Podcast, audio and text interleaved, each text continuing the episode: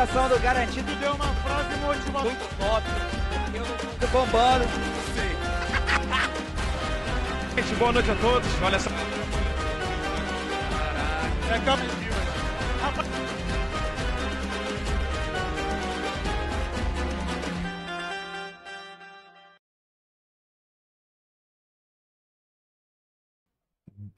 Boa noite, pessoal. Bem-vindos a mais um Pode Rolar. Episódio. Pode, pode. Episódio agora na nossa quarta-feira. Lua Azul. A gente vai explicar daqui a pouco o que, que é isso. E eu tô aqui com a Umaia Ismail. Bem-vinda. Ela que é escritora, palestrante, documentarista e ufóloga. Com certeza eu esqueci alguma coisa, mas acho que eu consegui dar uma boa resumida, né? Tá bom. Bem-vinda ao nosso programa. Obrigada. Terapeuta, empresária também. Olha, e também tem o seu programa, né? Toda segunda-feira também no YouTube, Isso. né? Uhum. Inclusive- Bate-papo com o Maia Ismail. Muito legal, canal focado nisso, né? Maia Ismail. Inclusive, a gente vai colocar, pessoal, aqui na descrição também o canal. Pra vocês também se inscreverem no canal dela. Vocês que gostam de ufologia, vida fora do planeta, conhecer os mistérios do universo, podem seguir lá. Que toda segunda-feira tem live lá, né? E com convidados incríveis É. e de peso muito grande dessa área, né? Verdade. Muito legal. São os maiores pesquisadores do Brasil. A gente está conseguindo trazer. A gente tem 30 anos de ufologia. Durante muitos anos, eu, eu ia pelo menos três vezes por ano para Curitiba, onde eram os grandes eventos, os grandes congressos eram lá, pegava um avião, ia para o congresso e voltava. Caramba. Então a gente acabou conhecendo muita gente. E quando lançou o livro, então, mais Legal. ainda. Top Bem demais. bacana. Aí quando eu convido, aí, poxa, Legal. Pô, a gente vai falar do seu livro daqui a pouco também. Uhum. Contatos extraterrestres na Amazônia. isso. Segunda edição, pô, caramba. É. Legal.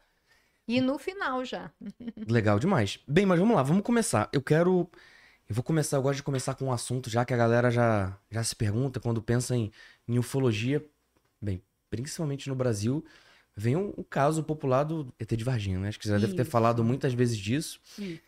Pô, e é, o pessoal que acompanha aqui o Pode Rolar sabe que eu já fui militar do Exército, de carreira, formado na AMAN. E eu Uhum. imaginei que, bem, talvez se eu ficasse sabendo de alguma coisa, né? Eu até perguntava pro pessoal e tal. Aham. Mas ninguém nunca me falou nada. E Olha aí eu. Queria saber. Você passou por aquele, eh, por aquela escola de engenharia que fica bem perto de Varginha? Não, não, não. Ah, tá. Eu, eu me formei na, na Academia Militar das Agulhas Negras, fica em Resende. Uhum, uhum. Tinha uma escola lá e aconteceram muitas coisas, viu? Então, eu queria que você contasse um pouquinho pra gente. Perfeito. Se, primeiro, Uhum. é real? É Não é real? real. Com certeza. Inclusive, recentemente foi lançado um documentário eh, que rodou o mundo e quem, inclusive, ajudou na produção foi a Fernanda, uma amiga minha. Ela é, tá no, é brasileira, mora no Canadá, ela é da MUFON. MUFON é a, a maior organização de ufologia do mundo Caramba. né? Fica nos Estados Unidos e ela é uma um- ligada à MUFON, só que ela mora no Canadá, Hum, entendi. né? Mas ela tem um grupo dela aqui no Brasil, eu faço parte desse grupo e ela esteve, ela participou ativamente no, do documentário, ela aparece, ela fez as traduções também Legal. entendeu? E o que acontece é, tem um- um livro bem grosso que na época eu li, eu marquei o livro todo, Estudou porque mesmo? e- não, todo. Eu falei, nossa, mas são muitas evidências, são muitas informações, não dá para ter um pingo de dúvida, entendeu? Só para você ter uma ideia, é, eu não sei o nome do, do- da, da pessoa. Ele estava indo trabalhar, 5 da manhã, via- eh, eh, ia ter um evento, eu acho que era ligado, não sei se é alguma coisa de, de voo, em uma determinada cidade. E ele disse: Eu vou acordar às 5 da manhã, vou para lá, participo do evento e volto no mesmo dia. Quando ele estava se dirigindo a essa cidadezinha onde ia ter esse evento, ele viu algo passando em formato cilíndrico, meio com uma uma fumacinha. Ele falou: Nossa, eu acho que é um avião e ele vai cair. Ele vai cair. E aí a coisa estava indo como se estivesse acidentada mesmo, né? E foi descendo. E ele então, como conhecia bem a região, pegou uma estradinha de terra hum, e se dirigiu ao local onde haveria, né? É, pra se focado até Dentro- ajudar, né? Den- exatamente, dentro do ponto de vista dele, iria cair lá. Aí ele foi, hum, tá, tá, tá. Quando ele chegou, o exército já estava lá. Já estava. Caraca. Então ele pegou um, um, um, um pedaço de metal, porque havia metal espalhado para tudo que é lado. Ele pegou um pedaço de metal, agora, agora sim, porque já faz muito tempo que eu li, né? Aconteceu faz muito tempo. É, eu não lembro se quando ele, o exército chegou, ele estava com o material na mão ou ele, é, não. Ele chegou antes e ele estava com um pedaço de metal, esse metal que ele dizia bem assim, apertava e, e, e, e voltava, se eu não estou confundindo. Tipo maleável, né? É, se eu não estou confundindo com Roswell, que eh, disseram isso, mas ele falou que era muito leve esse metal, e quando o exército chegou e o viu lá, mandou ele largar tudo e sair de lá, assim, meio que ameaçando. Caramba. E aí tá, ele não queria morrer, saiu de lá e ele disse que estava tão nervoso, tão nervoso, que ele parou num barzinho na estrada, né, nesses cafés, sentou assim para respirar, para É. assimilar o que estava acontecendo.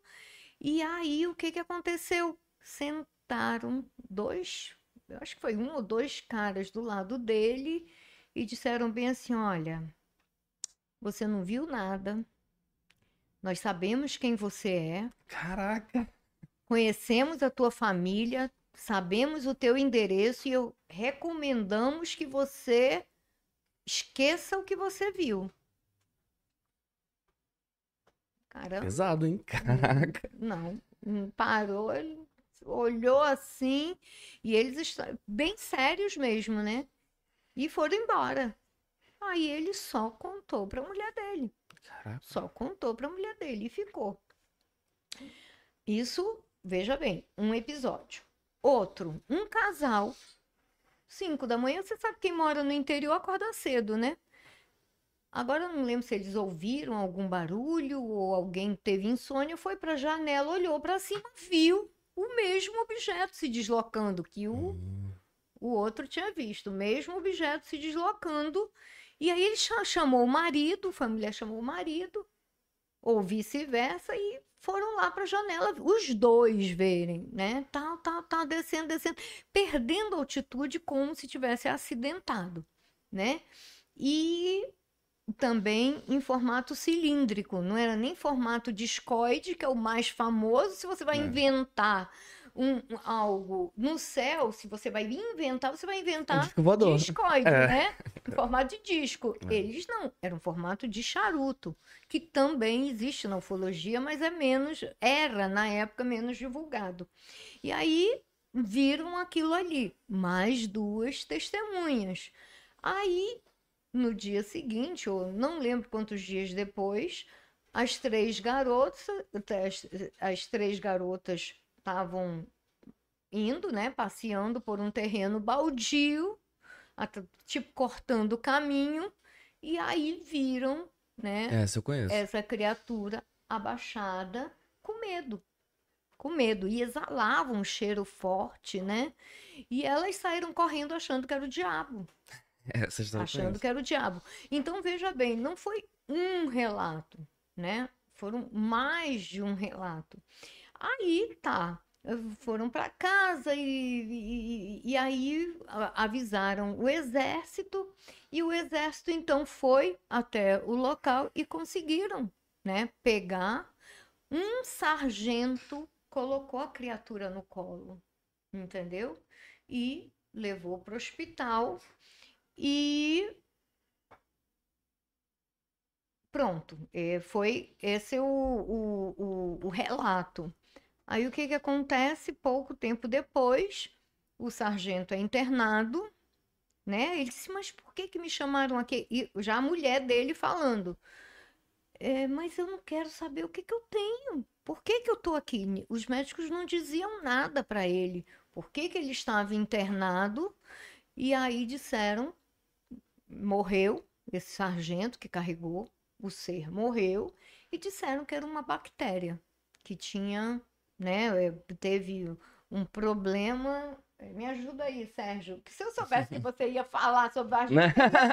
teria dado uma folgada no livro. Eu li há 20 anos, né? Mas, mas é verdade? Teve Mas isso mesmo, essa bactéria? Tudo isso, tudo isso. Bom, dizem que é verdade dessa essa bactéria. Eu não acredito. Eu, o Maia, como pesquisadora, não acredito.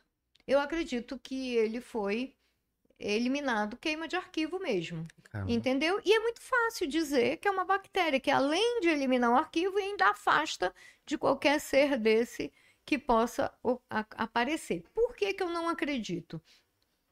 Porque houve depoimento do, do- de, de médico, o, o, o doutor eh, Palhares, eh, ele foi, ele investigou, né?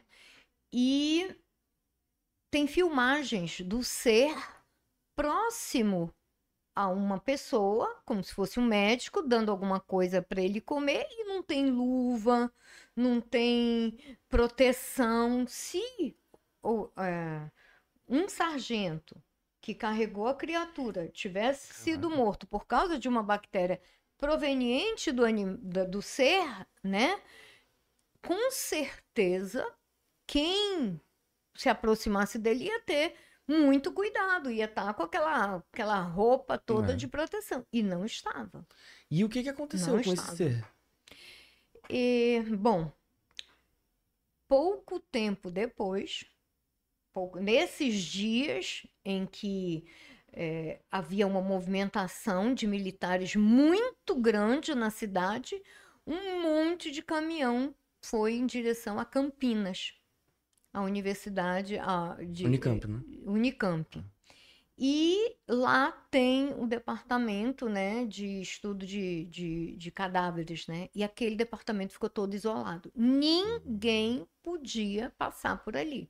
Caraca. E eles pediam frutas, pediam coisas de mercado. Aí tanto é que diziam bem assim, por que que estão pedindo alimento se morto não come?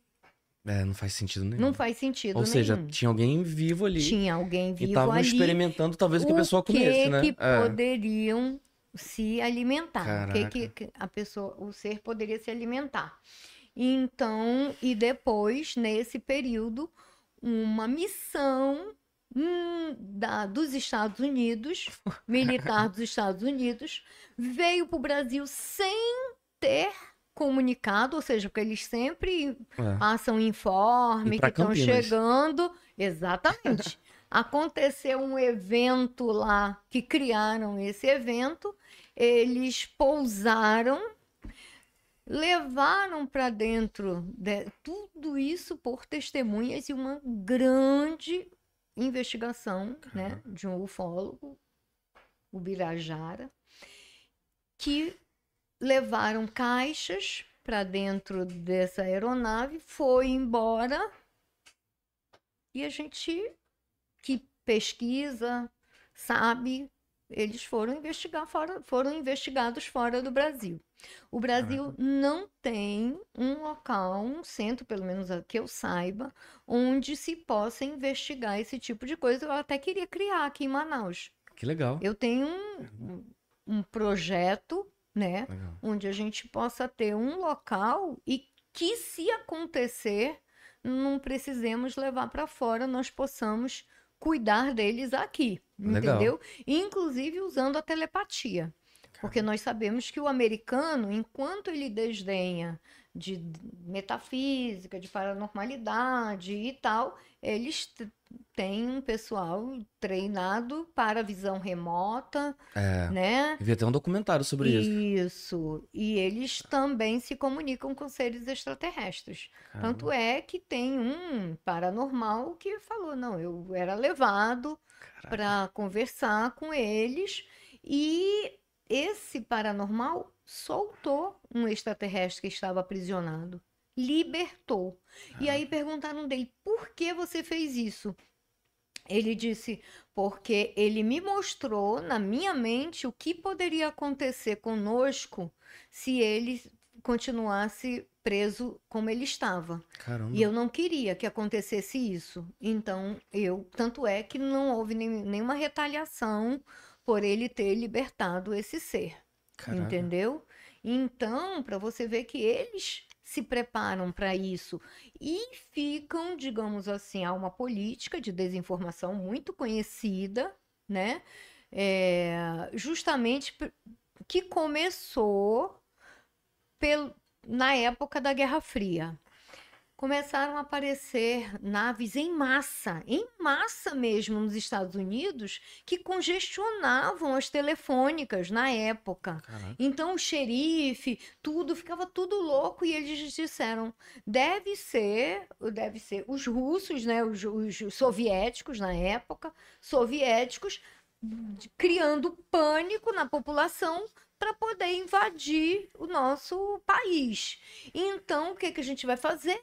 Vamos eh, ignorar, vamos criar outras razões para que pa- para justificar essas aparições para poder tranquilizar a população. E contrataram um professor de astrofísica, eh, Alan Hynek, para tipo estudar o que estava acontecendo, né? Apareceu, apareceu ali, mandavam ele investigar e mandaram ele criar desculpas Caramba. científicas, digamos assim. Não é a Lua. Não, aquilo ali é o reflexo do não sei quê, do não sei quê. Não, isso aqui era uma coruja. Não, eu, ele viu uma coruja. Não, não foi um ser que foi visto. Caraca. Papapá, papapá. E depois ele escreveu, depois de muitos anos, ele escreveu um livro, né?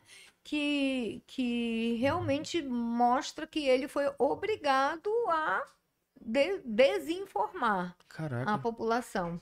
E essa política de desinformação, ela dura até hoje. Lógico que com muito menos intensidade, muito menos severidade, porque inclusive apareciam geralmente dois homens vestidos de preto num carro preto que ameaçavam as testemunhas. Cara, então a E história do Homem de estas- Preto não é. Não, não é Caraca. fantasia, não.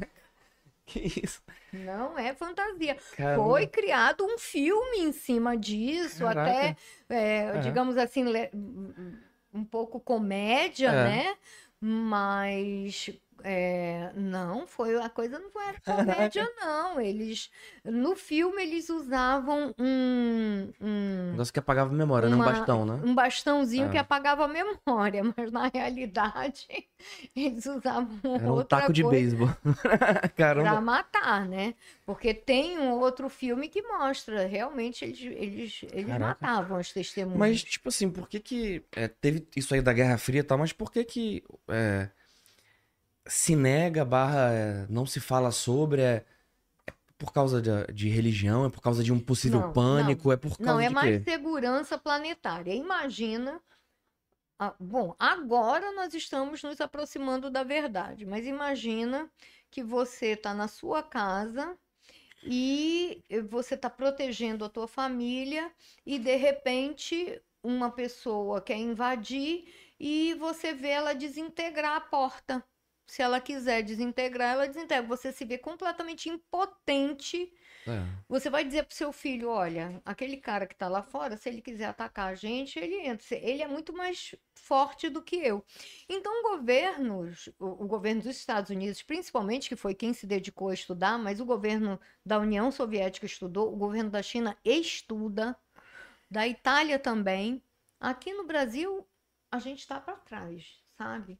A gente Aham. tá é, na cola dos americanos e, e- e- não, não sei se nós estamos recebendo as reais informações. E eu acho que já está na hora da gente criar um estudo nosso, porque a Legal. casuística aqui é muito grande, nós temos condições para isso, mas voltando aqui para o assunto. Então, eles, eles é, estudaram, se aprofundaram no tema e para que as outras nações não tirassem o proveito dessa, dessa interação com esses seres, eles passaram a negar para o mundo. A- primeiro começaram a negar por medo que a população diga: Nossa Senhora, se os governos não podem nos proteger, porque eles são tecnologicamente muito mais avançados, né? Ah, eles vão nos invadir. Meus queridos, se eles quisessem nos invadir, já teriam feito há muito tempo. Mas em relação a, por exemplo, a- as raças alienígenas, é tecnologia é composto com evolução moral ou, não? Bom, vamos falar em evolução moral. O que que a moral, né? É, nós, nós que eu digo não, porque a gente, eu já sou vegetariana, mas de- aliás, fui 25 anos vegetariana, hoje de vez em quando eu como peixe, né? Então, Uhum. fui mais de 25 anos. E se come um boi, a gente mata o Não. boi para comer. Pergunta do boi o que que ele pensa da gente, É. do ser humano. A vaca, porco. Se você pudesse conversar com eles. Então, tem seres que nós ainda nem existimos. Nós ainda, hum, ainda não passamos de animais. Graças a Deus não são os que vêm para cá, né? Porque os que vêm para cá não querem nos comer. Essa é a verdade. Ou pelo menos Caraca. 99% não. 1% pode ser. Caraca. 1% pode ser que nos veja como alimentos. A vida na Terra é viver num aquário. A gente está aqui, o aquário é desse tamanho, a gente está conseguindo estudar, ver, tá, tá, tá. Nós estamos em transição para um lago. Um lago, você vai ter muito, uma realidade muito maior do que a de um é, aquário. legal. então vai ter coisa que você vai ver e vai dizer, bom, no aquário isso não existe, mas num lago, que é a realidade que nós estamos adentrando agora, existe. Agora imagina o oceano. Pô. Imagina o oceano. É. Tu tá entendendo? Então o que que nós temos que fazer? Nós temos que estudar o que que acontece, porque a nossa vida na eternidade não vai ser num jardim do paraíso ouvindo flauta um bilhão de anos, mesmo porque isso seria super chato, né? Uma monotonia tremenda. Seria até a tranquilidade. É. Tô me lembrando na época que eu me tornei terapeuta, que eu tenho uma máquina que eu comprei é, de envio de é, é medicina do futuro, é de envio de ondas eletromagnéticas através de eletrodos, que a medicina vai caminhar para isso, né? Eu fui num congresso de ufologia, né? Legal. E um casal é, é, que também de ufólogos contatados estavam com essa máquina, falando dessa máquina. Eu falei, olha, eu não, não quero ouvir falar na máquina, eu quero sentir os efeitos dela. Nossa Senhora! Nesse evento, eu tinha tentado uh, conseguir uma vaga no mesmo hotel do evento e não consegui. E aí fiquei num hotel próximo, cinco quadras perto. Quando o evento começou, aí vi, alguém me falou, olha, tem um, um quarto e tal, porque eu estava na fila de espera. Eu falei, então, alguém não foi e eu pude ir para lá. Eu falei, quando era cinco quadras, eu falei, eu vou levando a minha mala de mão, né? Que era só uma mala, eu ia passar três, quatro dias Legal. levando só uma mala de mão e eu fui puxando. Só que as calçadas de Curitiba são É. aquelas pedrinhas que, pelo mais, ficou meu pescoço. Nossa, mas eu me arrependi tanto de ter ido puxando na calçada que quando eu cheguei no hotel eu tava com isso daqui todo dolorido. A máquina me botou lá. o- com eletrodo, hum, essa parte aqui minha toda vermelha, né? E ela disse: Eu vou tratar, e com esse com envio de 3 minutos de ondas eletromagnéticas, aqui eu não sentia mais nada de dor. Caraca, que legal.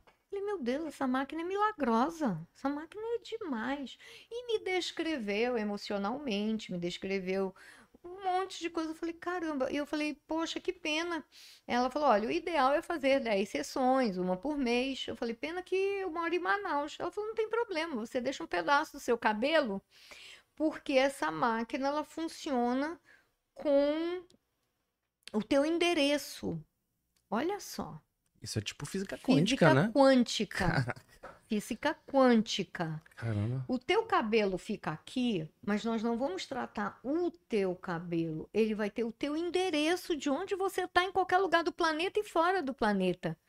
Porque a NASA fez isso. Caraca. Ela dividiu um, um átomo, porque o átomo ele tem dois spin, né? Uhum, é. Qu- Enquanto um tá para cima, o outro tá para baixo. Sempre oposto. Ela conseguiu dividir esse spin e mandou para a Lua. Aí mandou o cara virar o spin lá. Aqui na Terra virou pro outro lado. Caraca. Existe uma ligação. Tudo que você tira de você, unha, até roupa. Por que que se faz magia negra com roupa, com Ei. unha, com cabelo? Mas eu vou falar uma coisa assim meio bizarra, tá? Uhum, Eu fiz em 2020 uma cirurgia de apêndice. uhum. E aí me deram um apêndice e botei na geladeira. Beleza, tal, me recuperei, aí tava lá com aquele negócio lá, aí minha esposa, ah, a gente tem que levar pra fazer biópsia. Eu, não, vou jogar na privada. Quando eu joguei na privada, eu senti um negócio estranho. E aí eu, ih, caraca. E aí minha esposa falou, ah, de- deve ser emocional, sei lá. Mas eu senti um, um, um rebuliço na minha barriga. Bizarro. Bizarro. Então, só que a magia negra, ela. Por que, que a magia funciona? Porque ela é física quântica. Ela é o poder da mente, só que usada para o mal. Usada para vingança, usada para raiva, usada para. Você pode. Existe essa mesma lei. Por, por isso que se pergunta por que Deus permite? Deus tem leis.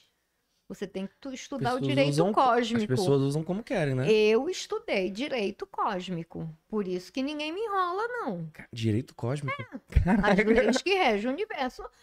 Aqui na Terra Legal. seriam as leis naturais, mas existe a metafísica, que são Entendi. as leis que regem o universo. Caramba. Então, essa máquina, ela, ela tem, né? E aí, o que que aconteceu? Eu saí desse evento, nossa, essa máquina é fabulosa. Eu fiquei falando, olha, eu acho que eu vou levar vocês para Manaus. e eu quero que os meus amigos conheçam essa máquina e vocês vão tratar todo mundo. Aí ele falou, tá bom, é só combinar. Eu vim para Manaus, falei bem da máquina para todo mundo que eu conhecia. Porque é o seguinte, quando a gente começa nesse caminho da metafísica, da meditação, da espiritualidade, quem não gosta disso não- não- se afasta de você.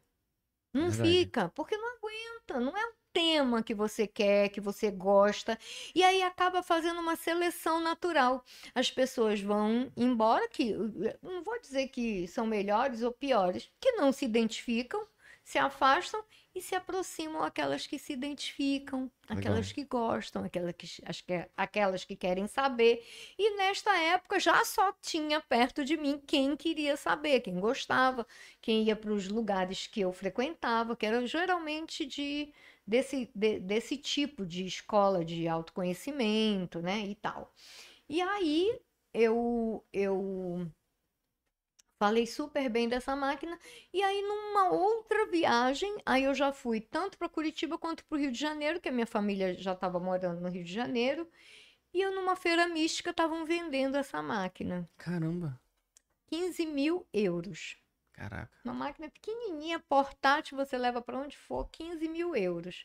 Aí eu falei, caramba, eu queria tanto comprar, mas eu não tenho esse dinheiro. Aí quando eu chego no apartamento da minha mãe no Rio de Janeiro, ela fala bem assim, minha filha, seu pai já morreu há 15 anos, em 98. A gente está com aqueles imóveis só batendo cabeça com inquilino. Vamos vender um deles? Caramba. Aí eu, vamos. Olha aí, apareceu, né? Vamos. Foi vendido. E eu peguei a minha parte, uma parte da minha parte, e comprei essa máquina. Caramba, que legal. É. Mas é, parece milagre. Caraca. Teve uma pessoa que estava sentindo dores, dores, dores. Aí eu fui tratar, é uma hora e meia a sessão, né? E aí a pessoa parou de sentir dor. Ela falou: Meu Deus, é voodoo high-tech? Caramba, que legal. Não, voodoo é para fazer o mal, né? É. Isso aqui pode ser até uma magia branca, vamos dizer Caramba. assim, algo, mas é tecnologia, é ciência cósmica, é, é o estudo da física quântica aplicada, E, e né? sobre até, até- E detalhe, logo que o era um cientista da NASA, um matemático da NASA, que que se uniu a um médico húngaro para criar essa máquina e pesquisaram 30 anos. Quando ele estava nos Estados Unidos, tu acredita que acusaram ele de de como é de enganador, de o que Caramba, que seria o termo? golpe. É, é como se Estelionato. quisesse enganar as pessoas. E hoje, nos Estados Unidos, aí sim, aí é, ele saiu, foi para a Europa, se uniu a esse médico húngaro, desenvolveu, botou no comércio. Quando ele quis lançar nos Estados Unidos, ele tem que para ter a patente, ele tem que revelar tudo o que ela faz para ter a patente. Uhum. Depois que ele lançou a patente, um monte de máquina parecida que não estudou 30 anos, Caramba. que pegou a cola, sabe? Começou a aparecer e agora nos Estados Unidos está a maior moda do mundo Caraca. a cura através de ondas de envio, eh, envio de ondas eletromagnéticas, Caramba. como é o nosso planeta. Por isso que eu digo, eu não vou esperar a nossa ciência, eu vou nas na metafísica que lá, o que que é metafísica? Estuda as várias dimensões. Existe vida aqui e existe vida em vários outros planos, não é só no plano espiritual. Existem planos mais sutis, mais elevados, que é onde esses seres extraterrestres, alguns deles vivem. Porque tem extraterrestre também na nossa dimensão. É, eu ia te perguntar isso. E aí você encontra de tudo no universo. Seres bonzinhos, seres que não são, não são bonzinhos, tubarões, baleias, sabe? É o Uhum. oceano cósmico. E eu recomendo você estudar, porque a tua eternidade vai ser com eles. Se você não quiser estudar agora, tudo bem, mas quando você perder a matéria, você ou vai passar a eternidade toda numa dessas colônias espirituais, ou dependendo do que você faz aqui, por exemplo, se você for uma pessoa muito corrupta, você vai para um umbral mesmo, entendeu? Você Caramba. vai passar o pão que o diabo amassou. Ah, vai inferno? Não, não ninguém te mandou para o inferno. Você mesmo se colocou naquela frequência, né? Se você toma coisa dos outros, se você não é honesto, se você faz o mal, você tem garantido uns aninhos Caramba. lá embaixo, entendeu? Em péssima companhia. Caraca. Mas eu te perguntar isso, é, os seres extraterrestres, é. Que, eu já vi, por exemplo, a gente pode até falar do. Acho que é Bachar que fala. Que ele é, incorpora em uma pessoa tudo mais, ele não é dessa vibração, ele não, dessa vibração, dessa Não é, ele é dimensão. mais sutil. E tem seres também, como por exemplo a gente falou de Varginha, que é carne e osso. É. Como que, como que é? É, Quais são. é, Porque, porque é o seguinte, é, os pensamentos, sentimentos e emoções, eles têm um campo vibratório, assim como os átomos. Os átomos vibram em determinadas frequências.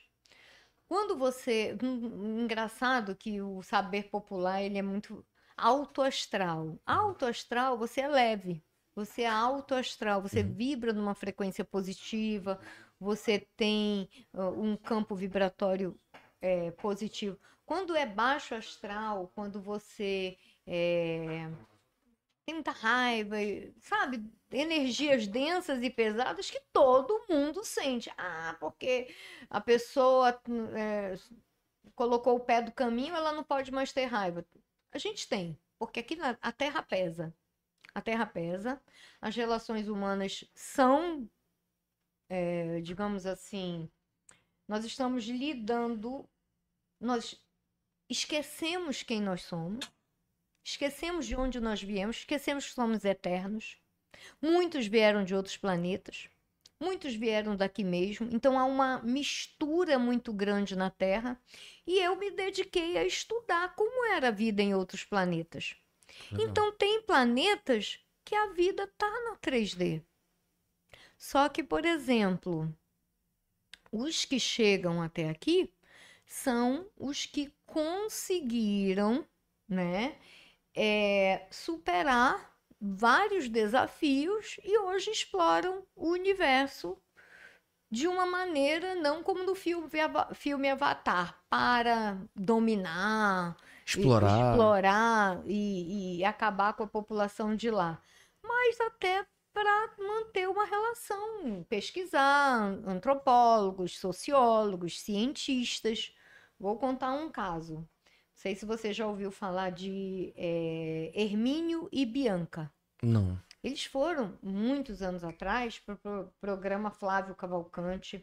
E eu conheci a Bianca. Ela, inclusive, morreu este ano. Foi este ano, Sérgio? Foi ano passado? Ano passado, né? É, eles estavam viajando do Rio de Janeiro para Minas de carro. E aí viram um, um objeto no céu. E não era brilhante, não. Um objeto meio disfarçado assim. Aí eu falei, o que que tá rolando? Aí ele parou o carro, vamos ver o que que tá acontecendo. Pararam, né? Quando olharam para cima, quando olharam, eles estavam sendo levados com carro e tudo. Caraca. E eles eram é, daquela religião Testemunha de Jeová, né? Evangélicos, né? Protestantes, Testemunhas de Jeová. E quando eles chegaram na nave, toda iluminada, e se depararam com aqueles seres lá na frente, aí começaram: sai daqui, Satanás! Em nome de Jesus, saia Caraca. daqui, eu ordeno que você saia, e pá, pá, pá, depois de meia. Isso a Bianca contando num congresso de ufologia em. Foz do Iguaçu. Muito engraçado, em 2012.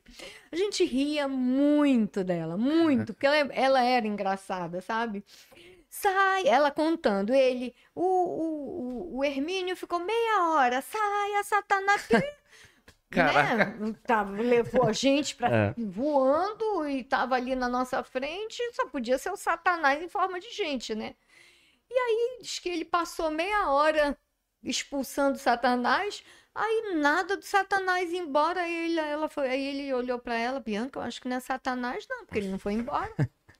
Aí ela disse bem Caramba. assim, quem é você? Aí ele, não, eu tava esperando vocês pararem de Caraca. Mas como que era a aparência deles? é, era humana, Caramba. parecida com a nossa. É, eles chamam adâmico. Ah, tá. Nós temos o a, a aparência adâmica. Nossos pais, Caraca. criadores, são adâmicos. Por isso que tem Adão e Entendi. Eva e tal e tal. Legal.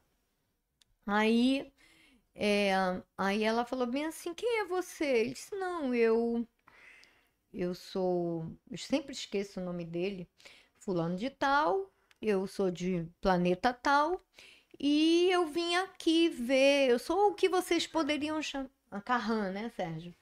Eu, eu vim aqui para ver o que vocês. é, o Sérgio eu convidei para falar aqui comigo, porque É. essa ufologia casuística, ele é mais a praia. É mais a praia dele, não. É no- é- ele lembra mais do que eu algumas coisas. Mas ele não quis, né? É tímido, né? Então, é, aí ele, ele disse: Eu seria o que vocês chamam de médico. E eu vim ver como é que vocês estão depois do acidente. Aí ela, que acidente? Um acidente que houve por volta de 10 mil anos atrás, que foi o afundamento da Atlântida. Caraca. Que existia uma civilização que até o Sérgio, essas coisas que não tem comprovação científica, o Sérgio fica mais com o pé atrás. Uhum. Eu não, eu tenho certeza absoluta, porque é como se eu não tivesse perdido toda a memória quando eu nasci, sabe? Houve Caramba. alguma coisa, não sei se é porque eu nasci de nariz, sabias que a minha Caramba. mãe fala que eu não nasci com essa parte da cabeça. Começou assim. Eu nasci de nariz. Caraca. Tanto é que o meu nariz foi parar aqui do lado. Meu pai teve que ficar fazendo massagem, né? Caraca. Só que criança tem a cartilagem molezinha, então conseguiu botar Caramba. pra frente. Caramba. Mas eu nasci de nariz. Eu, não, eu acho que eu não esqueci da minha, sabe, de onde eu vim. Caramba. Porque eu, desde muito jovem, fui muito curiosa por tudo isso. Tanto é que eu tenho muita facilidade. Quando eu ouço alguém falar, eu sinto dentro de mim a veracidade, entendeu? É diferente de quem tem a alma, a alma mais nova, mais jovem. Tudo parece soa estranho porque não vivenciou. Mas Entendi. quem já vivenciou, quem já passou por lá, por esses planetas, por esses lugares, alma velha, né? Alma Entendi. antiga. A minha alma é muito antiga, né? Legal. Então, ela, ele falou 10 mil anos, a- por volta de 10 mil anos, que pra gente foi 12 mil e alguma coisa, né? na- Nessa, na história. E, e aconteceu um acidente que foi realmente a capa de ozônio, é, a vida na Terra, né? Só sobreviveu quem buscou o interior da Terra. Tanto é que existe população intraterrena. Existe. Caramba. Nós, aqui nesse livro, Caramba, Né? que legal. eu relato encontro com intraterrenos que nós tivemos aqui perto É sério? de Manaus. Caraca, que legal. Perto de Manaus, que eu digo mil quilômetros. Caramba. Menos mil quilômetros. Que legal, cara. Que nossos amigos extraterrestres mandaram a gente ir lá. Por quê? Porque esse extraterrestre que eu relato, que a gente. Eu, a- esse livro aqui é um estudo de caso. Não seria um estudo de caso. Como eu cursei ciências sociais, Uhum. é, ciências sociais você relata, né? Você vai para uma, uma aldeia e você relata, não interfere na vida, e você relata tudo que está acontecendo lá, para Uhum. ser analisado cientificamente. Ciências sociais. Não é serviço social, é outra coisa. Ciências sociais. Legal. Estuda as- a sociedade de forma científica. Então, o que, que eu tentei fazer nesse livro aqui? Trazer para as pessoas o que nós vivenciamos, né, com esses seres. E uma das vivências nossas foi eles pedirem para a gente ir para uma determinada localização, depois de Roraima, para conversar com seres que haviam, nesse período, ido para o interior da Terra e criado uma civilização muito mais avançada tecnologicamente que a nossa. Caraca. E que eram amigos deste extraterrestre que contatava telepaticamente e mediunicamente, porque ele realmente ele, ele não é, ele isolava o mental dela e tomava conta das cordas vocais dela. Ela não Caramba. interferia. Não é como uma mediunidade que está acontecendo hoje, que é intuitiva, que você mescla a tua mente com a mente do ser e você pode interferir naquilo que você fala, tá? É, a sine- é, sinestesia Uhum. Ela você interfere naquilo que você fala. No, no caso dela, não interferia. E eu acompanhei ela nove É tipo, anos. entre aspas, uma possessão, tipo isso. É, possessão se usa mais quando são seres negativos e que tomam o corpo. É uma possessão, um possesso, né? Você Não como toma tomasse o o controle, mas voluntariamente, É, tipo isso. vamos dizer que é uma, uma mediunidade, né? Ela, Ah, ele- ela se tornou um- uma intermediadora Entendi. deles. Um telefone. Tipo o Chico Xavier, por exemplo, fazia. É, também. Um Entendi. telefone, né? E ele contatava a gente. Esse ser, que hoje é extraterrestre, ele já foi terrestre antes desse período, antes do cataclisma. O que, que aconteceu nesse cataclisma? Uma parte da população foi, quem já não tinha mais karma, quem era puro, foi habitar planetas mais evoluídos, inclusive vizinhos nossos, que a gente não enxerga, porque eles vibram numa frequência mais acelerada e se tornam invisíveis para nós. Que eu até comecei a falar ainda agora, né? A diferença É. é quando você vibra muito elevado, você acaba sumindo. O livro Semeadores de Vida, Semeadores de Vida não. Profecia Celestina, que também tem o filme, ele Legal. explica isso. Como são essas energias. Você desaparece.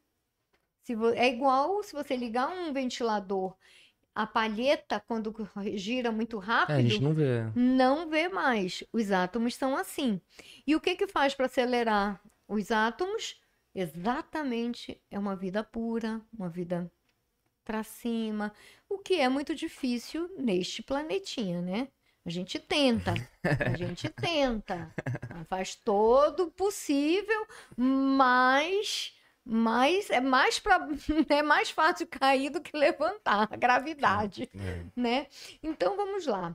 É, é, nós fomos para essa região, eu conto aqui isso, né? Caramba. Em detalhes. E nós chegamos nessa região, é, tanto é que para nossa segurança eles não falaram onde era, só depois que a gente chegou bem perto e eles iam orientando, é para cá, é para lá, é para lá. Nós tivemos que andar oito horas. Caraca. É, foi muito, assim, bem pesado, bem Caramba. puxado, né? Algumas pessoas dizem, ah, essa ufologia que fica só no sofá. Nossa, não foi só ficar no sofá, Caraca, não. radical, uma Os expedição nossos mesmo. amigos mandavam a gente, nós penamos alguma coisa. Tanto é que são 510 páginas de pura vivência com eles. Legal. Aí lá nós conhecemos essa civilização intraterrena que nesta época foi para o interior da Terra. E existe em todo o planeta. Diferente dos reptilianos e draconianos, que são seres que não foram hibridizados como a gente. Os Anunnaki, que você estava falando antes da gente começar, eles hibridizaram o hominídeo com eles, o DNA deles, né, ou de outras espécies, e criou, né, o, o Homo sapiens. E agora, se nós não tivéssemos sido hibridizados, nós provavelmente ainda estaríamos numa outra etapa. Já alguns é, segmentos de animais, né, no caso os répteis e dragões que existiram milhões de anos atrás, eles não tiveram essa hibridização e eles têm uma evolução paralela, só que eles têm a natureza violenta deles. Eles sim comem humanos. Eles E sim. são terrestres. Hum, Porque é o seguinte, o que que é terrestre? Que nasceu. Por que que é Certo. terrestre? Porque quando a Terra se solidificou, porque tudo foi criado, né? Uhum. Houve um momento que foi cri... teve foi gasoso, depois foi se solidificando, solidificando. Digamos que eles foram os primeiros a chegar aqui.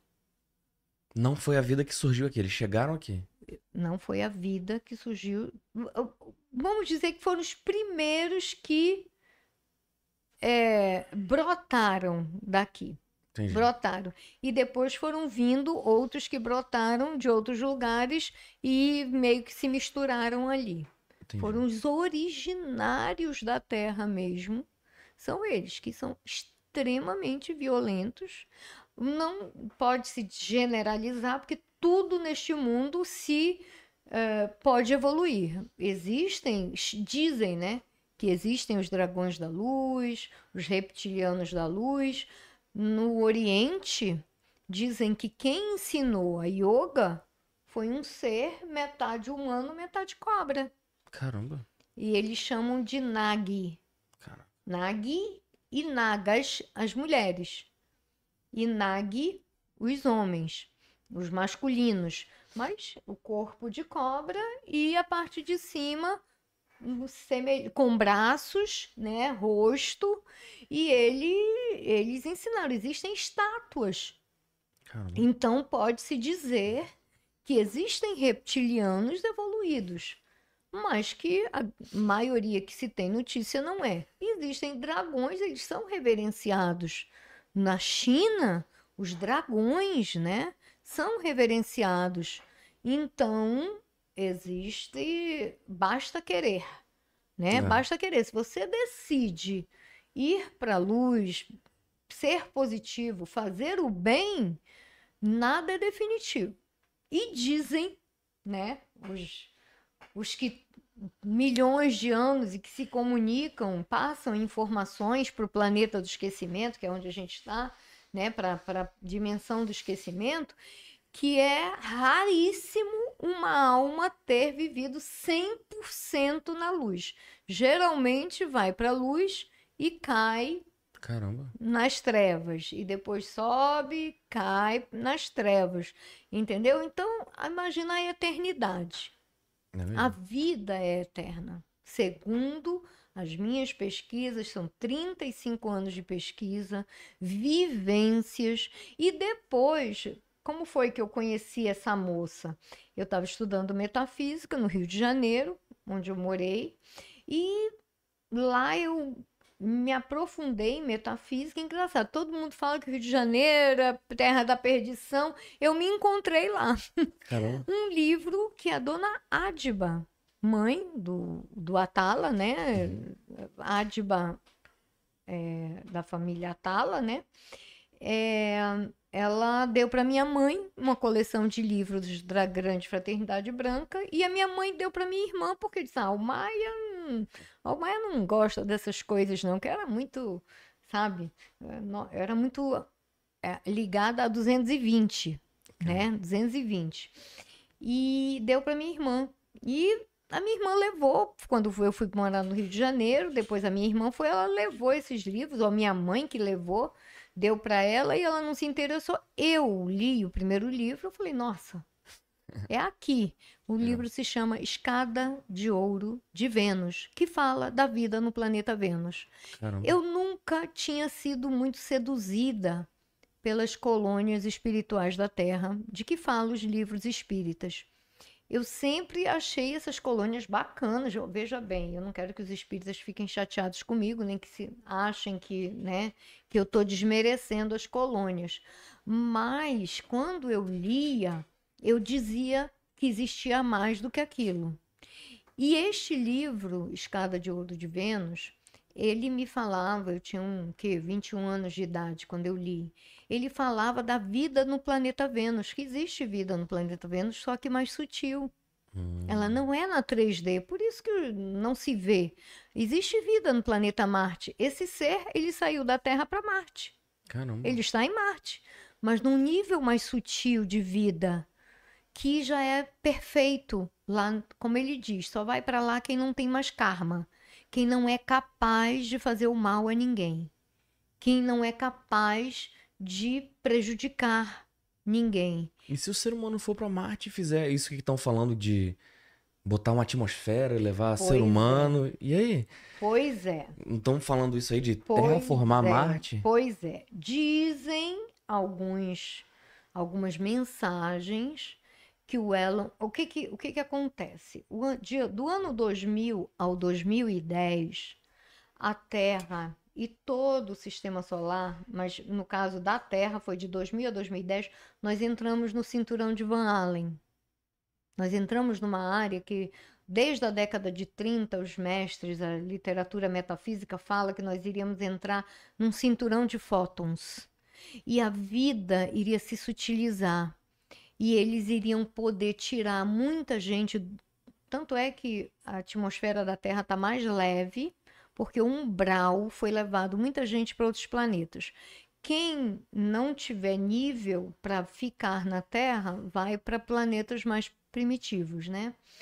Então, é, se supõe que o Elon Musk veio com uma missão de, de repente, até criar a vida na 3D em outros lugares, mas que não é a época, que não é o momento esse, que não é a hora.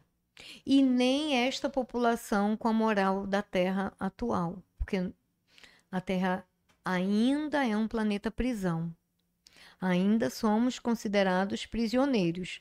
E existem os voluntários, né? Que existem quem vê, existe quem veio de outros planetas exilados, que eles chegaram num ponto que o nosso tá em que tiveram que tirar os planetas, a, a população que não conseguiu alcançar o próximo nível e levar para outro lugar. Então, nessa época, disseram, né, que é cerca de 15 mil anos atrás, o Capela evoluiu e os que não tinham alcance para su- subir veio pra, foi deportada, né, pelo governo, pela Confederação Intergaláctica para a Terra.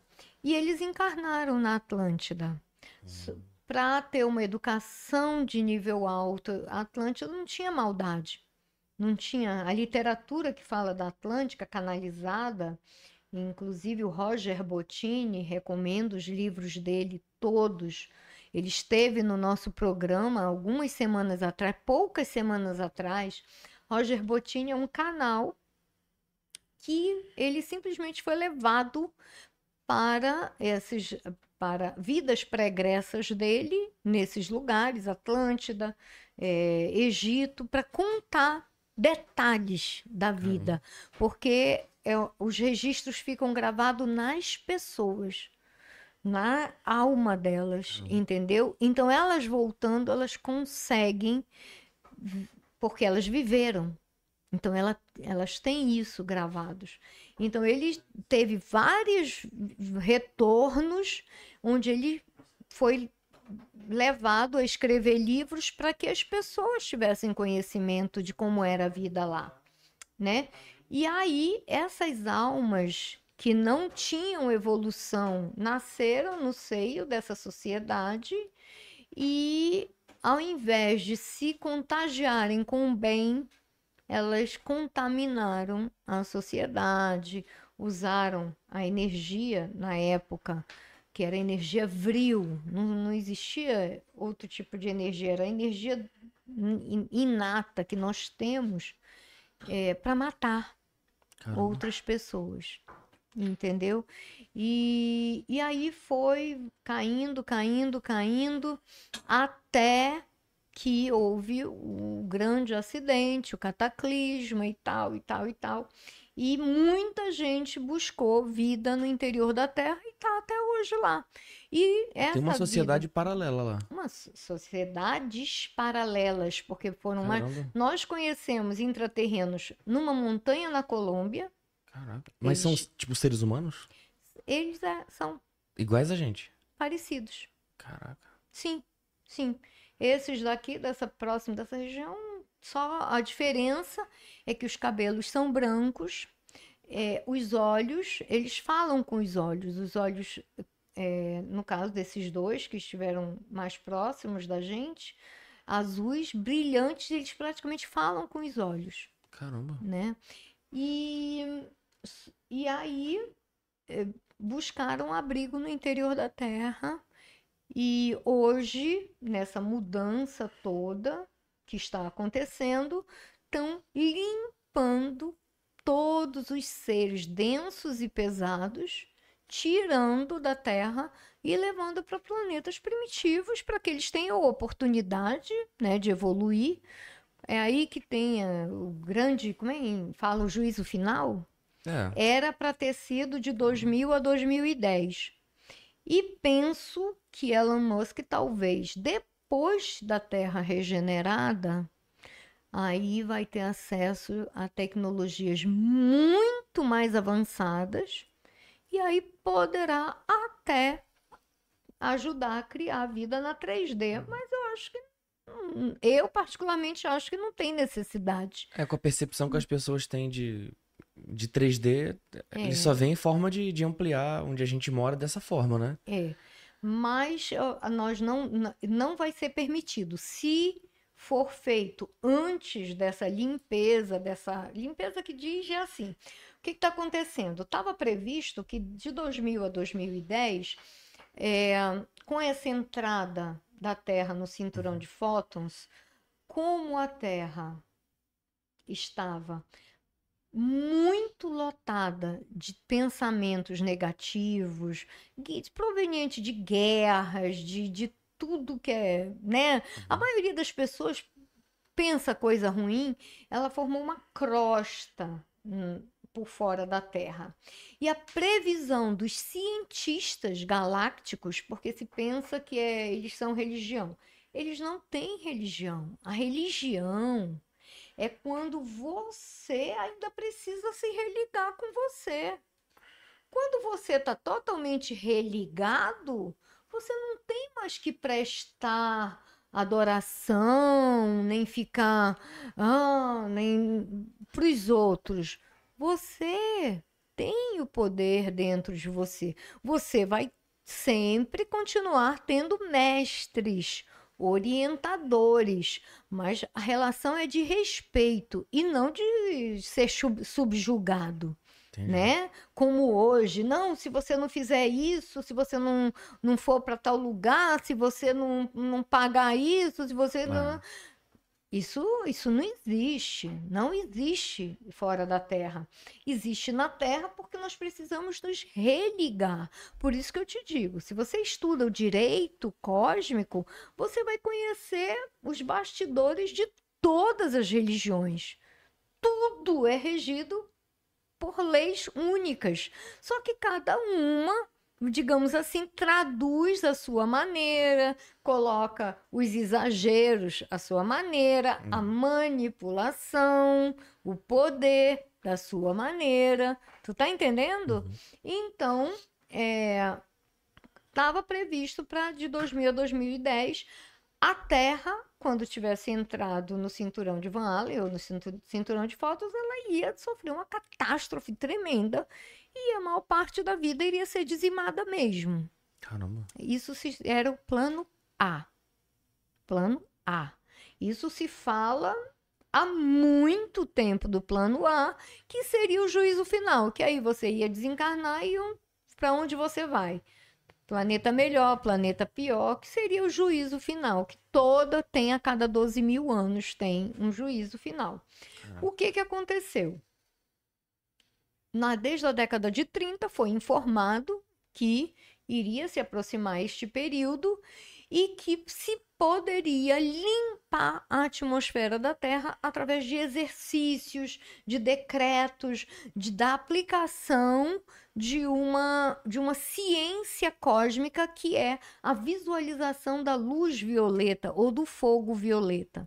O que, que é esse fogo violeta que tanto se, se, se fez, né? Quem era da metafísica, quem manja de espiritualidade. O, a cor violeta, para a nossa ciência, é aquela que tem o, a onda mais curta e rápida do, de todo o espectro.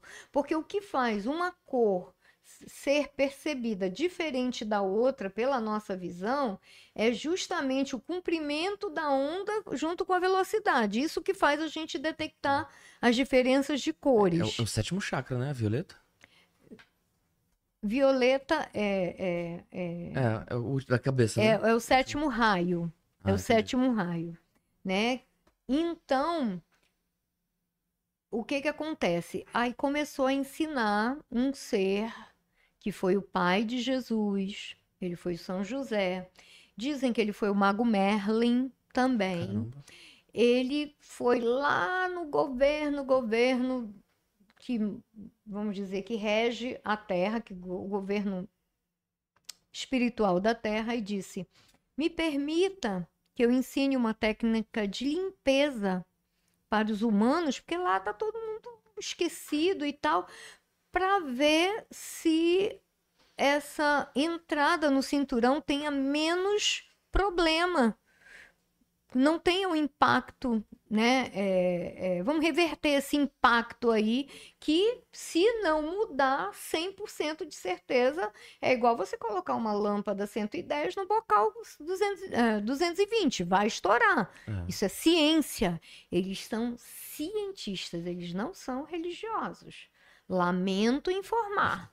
Religião é para cego, para quem não tem hum, não estudou direito cósmico, não estudou, não, não abriu o coração ainda, não sabe como é o casamento cósmico, que é da, da, da cabeça com o coração e, e tal. Então, é, aí precisa, né? Precisa buscar, buscar, buscar. E a religião, digamos assim, é o que fornece isso para você. Só que o que, que a religião faz? Ela fornece até um determinado ponto. Ela tira a pessoa do buraco, ela tira da lama. Mas se você quiser transcender, talvez você precise olhar para todas as religiões com igual amor, como veículos de religação, porque esse negócio de ficar só a minha religião é melhor, só o meu grupo é o melhor. Quando eu estudei aqui em Manaus, numa escola de iniciação e o diretor era um extraterrestre de outra galáxia, ele disse bem assim: onde disser é só aqui que você pode subir, saia. Saia, porque isso é poder acúmulo de poder.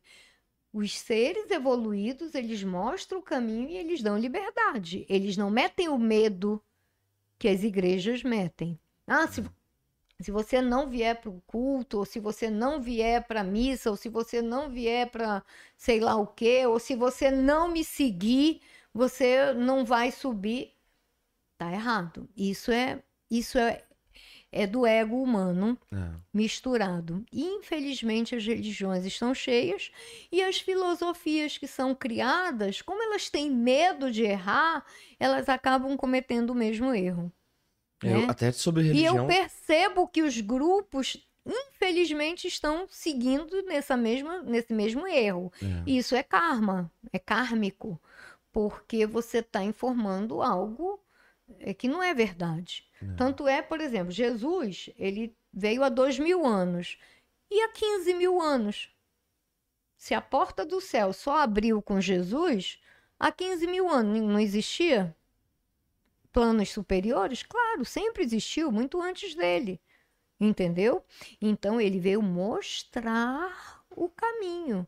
E quando diziam para ele, Jesus, aquele ali não quer lhe seguir, ele falou, mas ele está fazendo tudo certo. Jesus era humilde. Ele está fazendo tudo certo. Geralmente, quem precisa do guia é quem faz tudo errado. Porque aí precisa aprender a fazer tudo certo, né? E quando você encontra pessoas que dizem, não, tá fazendo certo, mas se não seguir A, B, C, vai pro inferno, é mentira. Caramba. É mentira. Mentira da grossa, Eu não entendeu? consigo me Seja conectar com lá- isso. Pois É, é, mas a maioria da população vai defino, pelo medo. Até quando eu me defino Ela não vai pela vontade, ela vai pelo medo. religião, qual é a sua religião e tal, eu não sei dizer, porque eu acredito Todas, em tudo, fala assim, respeito em fala tudo. como eu, todas. É, Todas. mas eu não frequento culto e tal, não. Mas eu sou curioso e não, não, não estudo as religiões, mas eu busco é, a- conhecer a, de religião é para religar. Você diz, olha, eu uso tudo para religar. Igual quando perguntam, eu tenho, fami tenho familiares de todas as religiões que você puder imaginar. Um se converte para um lado, outro para o outro. Qual é a tua religião? Todas. Todas. Porque eu estudei o princípio de todas. Eu tenho um primo, meu pai, ele é da Grande Jerusalém, sabe? Naquela, ele não é de dentro do muro, mas é 15 minutos do muro. Entendi. Ele nasceu 15 minutos do muro lá da antiga Jerusalém. Então ele é da Grande Jerusalém. E e aí e é inclusive uma terra de curandeiros, sabe? Na Palestina, as pessoas iam lá para buscar curandeiros, era famoso. Ele, ele, ele dizia bem assim: é, religião é para educar as pessoas. É uma forma de educar, porque se não tivesse, as pessoas estavam se matando. Então, educa. A partir do momento que você se educa, que você sente Deus dentro de você, que você se trabalha, você não precisa ser perfeito. Você não precisa, sabe por quê? Porque não tem perfeito. Nem aqui e nem lá em cima. Lá em cima também estão evoluindo. Então, estude as leis que regem o universo. E o meu primo, é, que mora aqui, que é sobrinho do meu pai, nasceu na mesma cidade, ele fala assim: o Maia, quando tu conversas, parece os antigos, sabe? Porque lá é o regime é tribal, né? Sabe, os sábios se reúnem à noite. É muito diferente do Ocidente, né? Pena que as informações que chegam aqui sejam completamente deturpadas, mas o palestino é o povo mais pacífico que existe da face da terra. E, e o que aconteceu é que em 48 deram a Palestina para os sobreviventes do Holocausto, que ao invés de chegar lá e, e deixar todo mundo viver sua vida, expulsou metade, tocou fogo em aldeias inteiras, matou velho, criança e tal e tal e tal, e esse povo todo fugiu para Gaza para Gaza. Gaza não era cidade, Gaza era, era já a fronteira com o Egito, não tinha ninguém. Mas os palestinos de 48 que foram expulsos das suas casas, que não que, queriam morrer na mão de quem né, ganhou as terras da ONU, que obviamente eles também não imaginavam que iam colocar políticos completamente é, do mal mesmo, sabe? Do mal.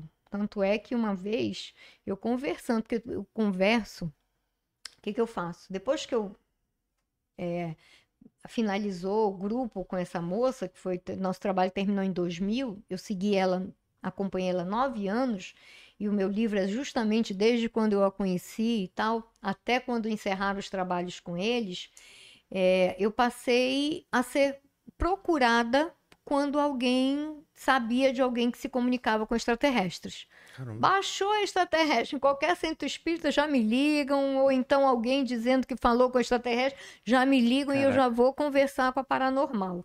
E houve uma moça que um advogado me levou lá em casa e disse: Olha, tudo que você fala no seu livro, essa moça tem esses contatos. E aí eu fiquei muito amiga do guia espiritual dela, um francês. O guia era francês, a moça era quase analfabeta. Assim, Caramba. não analfabeta, mas não estudou. Ela estudou só até sexta, sexto, sexta série, né? Então, é, aí eu fiquei amiga desse guia e fiquei amiga do guia extraterrestre dela, Caraca. que ela não era da Terra. Ela estava aqui porque aprontou lá no planeta dela e aí mandaram ela passar uma temporada Caraca. aqui na Terra. E aí eu conversando com esse guia dela, ele falou que que nós, aqui do planeta Terra, né, nós, digamos assim, a gente tem uma visão desse tamanho de tempo, né? 80, 100, se chegar a 100 anos, chegou muito. Uhum. Mas que há necessidade de se expandir a consciência para poder você chegar lá em cima e não ter raiva, porque o que acontece quando a pessoa é fanática religiosa e que chega lá em cima vê que a religião não estava certa, que aquilo que foi ensinado estava errado e que ela às vezes fez um sacrifício danado para se enquadrar naquilo ali e aquilo não teve valia nenhuma, porque ninguém perguntou a religião lá em cima, perguntou o que ela fez né, de bom para os outros. Porque você fazer a religião e ficar com raiva do outro porque está fazendo aquilo, é a inveja, né? Bom, eu não vou fazer isso, mas o outro está fazendo, então eu vou ficar com raiva do outro. É. Isso aí já faz a pessoa ir para uma, uma área que não é muito legal, né? Então, o que pesa é a alma. Caramba. Então, os sábios religiosos lá da Palestina, é, que aí depois o que que ah mas tem homem bomba. Bom imagina você a tua família inteira é queimada. Você fica louco. Você fica louco. Para um homem fazer o que que a gente vê que alguns faziam já não se faz mais entendeu? Está se procurando a paz mas Gaza todinha é de pessoas que tiveram suas casas demolidas sabe? Porque o que, que acontece quando uma nação invade outra? Geralmente deixa aquele povo lá, né, e domina. Já o governo de Israel usou um nome bíblico, Israel Sagrado, e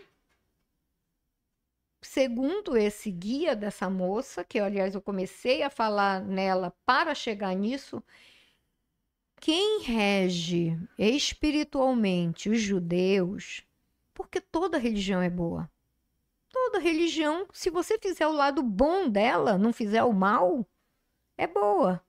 Se você quem rege os judeus são os pleiadianos. São seres muito evoluídos, muito evoluídos mesmo. E quem rege o governo, a política de Israel, seria seres que ele chama de Toranque. Toranque, eu fui dar uma pesquisada, seres extremamente negativos, para você ver É. como até isso há uma diferenciação, entendeu? A mesma coisa os muçulmanos. Tu sabia que quem rege os muçulmanos são os mesmos? Caramba, não sabia. São os mesmos. Tanto é que o, o Islã, na verdade, ele veio para unir. O papel de Maomé não foi separar, foi unir cristãos e judeus. Não foi criar uma outra religião, foi para unir. Mas o ser humano, tudo aqui embaixo a gente deturpa. É. Tudo aqui, os projetos divinos dão tudo errado quando chega aqui embaixo, Caramba, porque é o ser humano, né? é complicado. né? É, e tudo a ver com extraterrestres, por quê? Porque os extraterrestres agora, a cada 12 mil anos, neste cinturão de fótons, tá mais fácil para eles chegarem à Terra. Tá mais Entendi. fácil.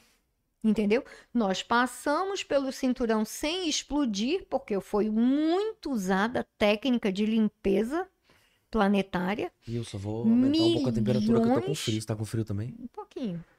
Milhões de pessoas no planeta utilizaram, ligados à metafísica, que, aliás, vieram com essa missão. O que, que eles fizeram?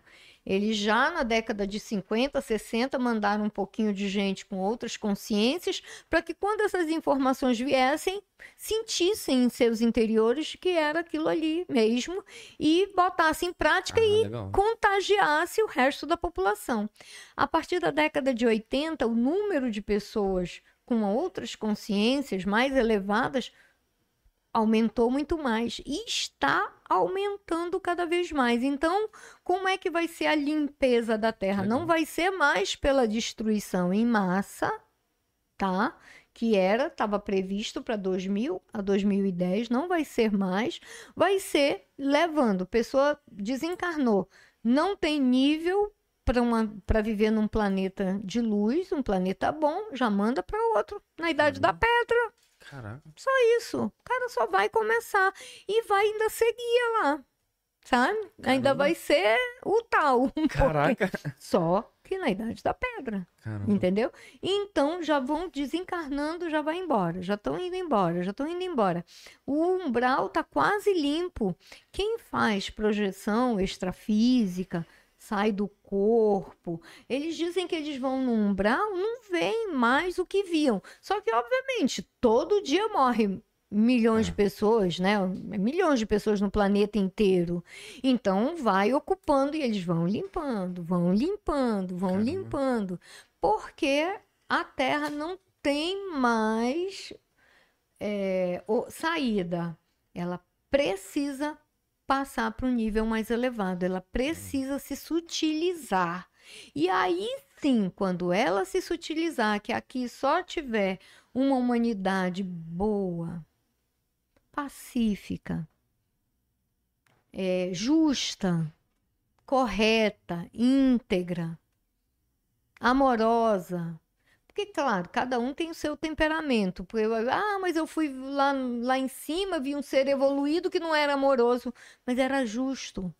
Porque cada um tem o seu temperamento, mas você sendo bom, justo dentro da sua do que você é, não importa. E respeitar os outros, porque é, tem gente que é assim. Se a pessoa não for como eu sou, não presta Não. todos nós temos defeitos diferentes. Então, quando você coloca o pé no caminho, você deixa de apontar para fora para apontar para dentro, né? Então, nós só temos defeitos diferentes e nós temos que trabalhar para reconhecer esses defeitos e somente quando reconhecer é que a gente vai mudar. Como é que você vai mudar se você acha que você tá ao máximo, que você que você não precisa mudar. Você tem que primeiro saber o que você precisa mudar. E a primeira coisa é não fazer ao próximo o que gostaria que fazer, fizesse com você. Se você fizer este mandamento, só esse, você já tá, você reverte tudo que você fez, né? Porque todo mundo tem gente que às vezes nas lives que eu faço, né, nas, nas segundas-feiras, que eu trago terapeutas contatados, pessoas que têm acesso a esses campos dimensionais, a essas informações, e aí elas dizem bem assim: "Ah, na live, né, no chat, eu vou para outro planeta, pô, eu vou ser marcado para ir embora porque não tem jeito".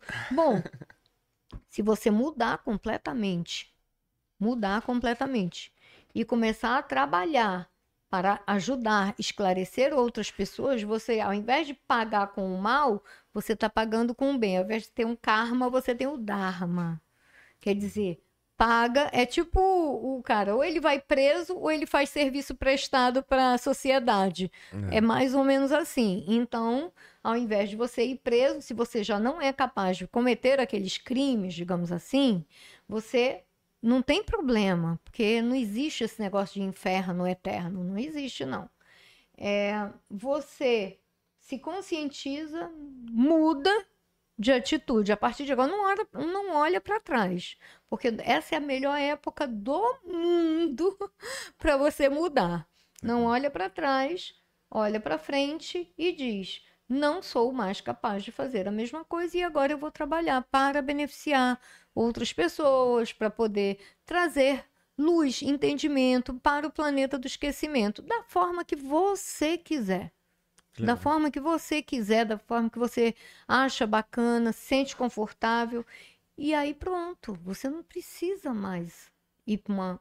Você só vai para cadeia se você ainda cometer aqueles crimes. Não cometeu. E você vai fazer serviço prestado. Que legal, caramba. Entendeu? É muito simples. Eu não complico a evolução. Não complico. Porque não tem bom na Terra. Me desculpe falar, mas não tem bom. Os melhores do universo chegam aqui, fazem umas cagadas que, pelo amor, que dá até vergonha. Caramba, Dá sério? até vergonha. É porque, principalmente na atualidade, que o mundo tá muito contaminado, né? Tá muito. Falando As até de- energias bem. de mundo contaminado. É, poxa, eu vejo muita gente até analisando, até pessoas ufólogas falando que existe a pessoa ABCD, que são reptilianos disfarçados. Existe isso? Veja bem, assim como tem gente de fora em corpos humanos, existem reptilianos em corpos humanos também. E existem os que é, vestem roupagem para interagir, depois tem, tem. Mas como que é essa roupagem, assim? Bom, podem ter nascidos, né, ter sido dada a oportunidade para eles nascerem humanos para trabalharem os seus aspectos mais densos, né? Porque o que que é o nosso cérebro reptiliano? Que a gente tem também no nosso DNA, É. né? Então é aquele de fugir ou atacar, É, fuga e né? luta, né? É. Fuga e luta. É. Então ele vai trabalhando isso. Todo mundo pode ter oportunidade. Agora, quando você vê que a pessoa realmente ela não consegue, ela é, ela age como um animal? Ela age, ela é uma pessoa que não consegue sair daquilo que vai acontecer, que vai perder o corpo e não vai conseguir, digamos assim, entrar para o reino, para subir, se elevar. Entendeu? Vai voltar para as suas cavernas, para as suas. Caraca. Mas de ter- existem pessoas, tipo, no poder que são assim? De vestir roupagem é bem polêmico, né? Olha, existem umas teorias da conspiração que falam que ai, fulano morreu e colocaram outro no lugar.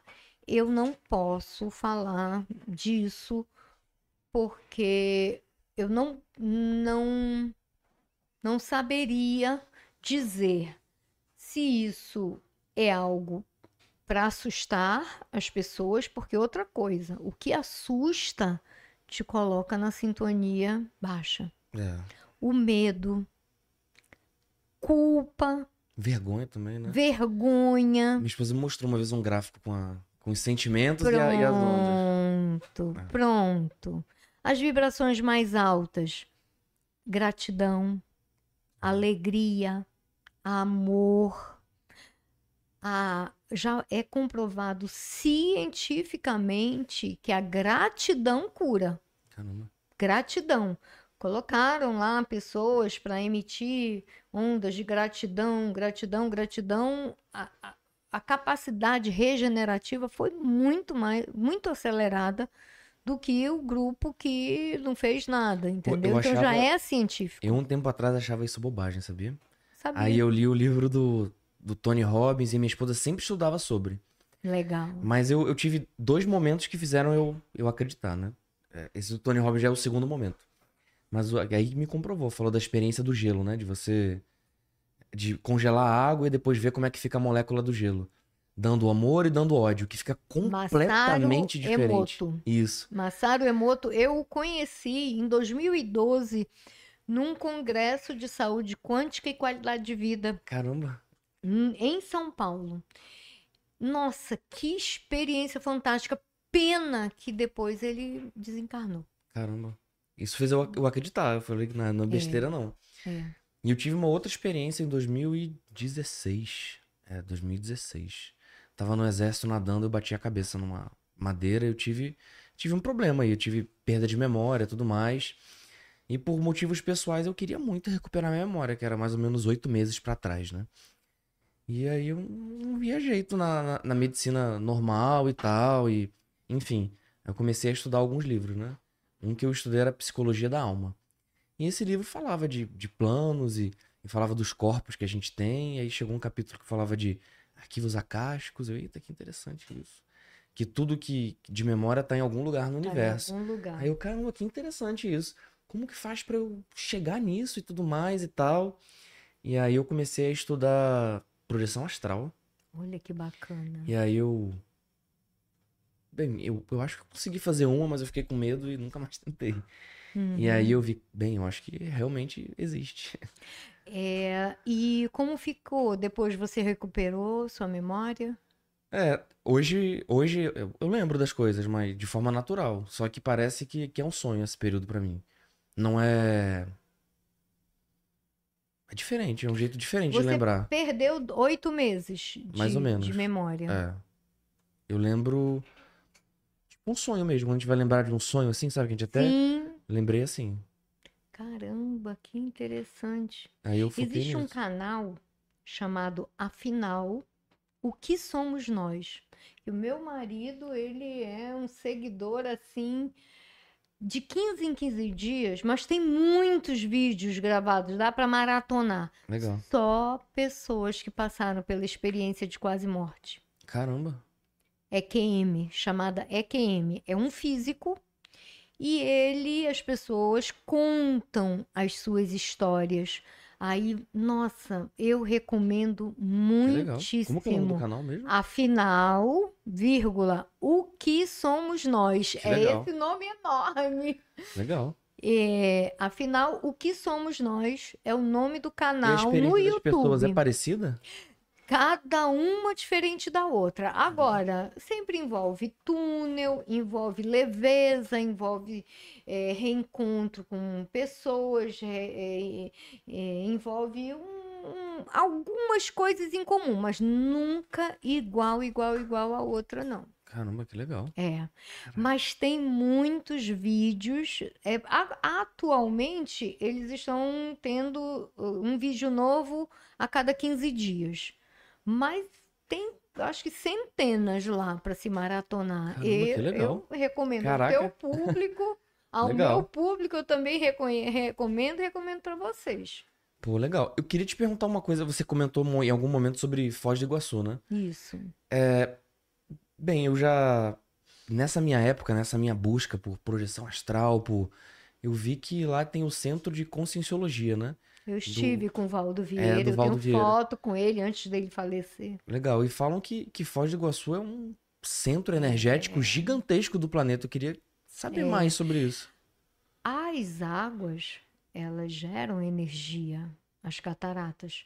E existem naves que se movem com essas energias em outros planetas. Eles Caramba. simplesmente a- a- o campo gerado por ali. Nós, né?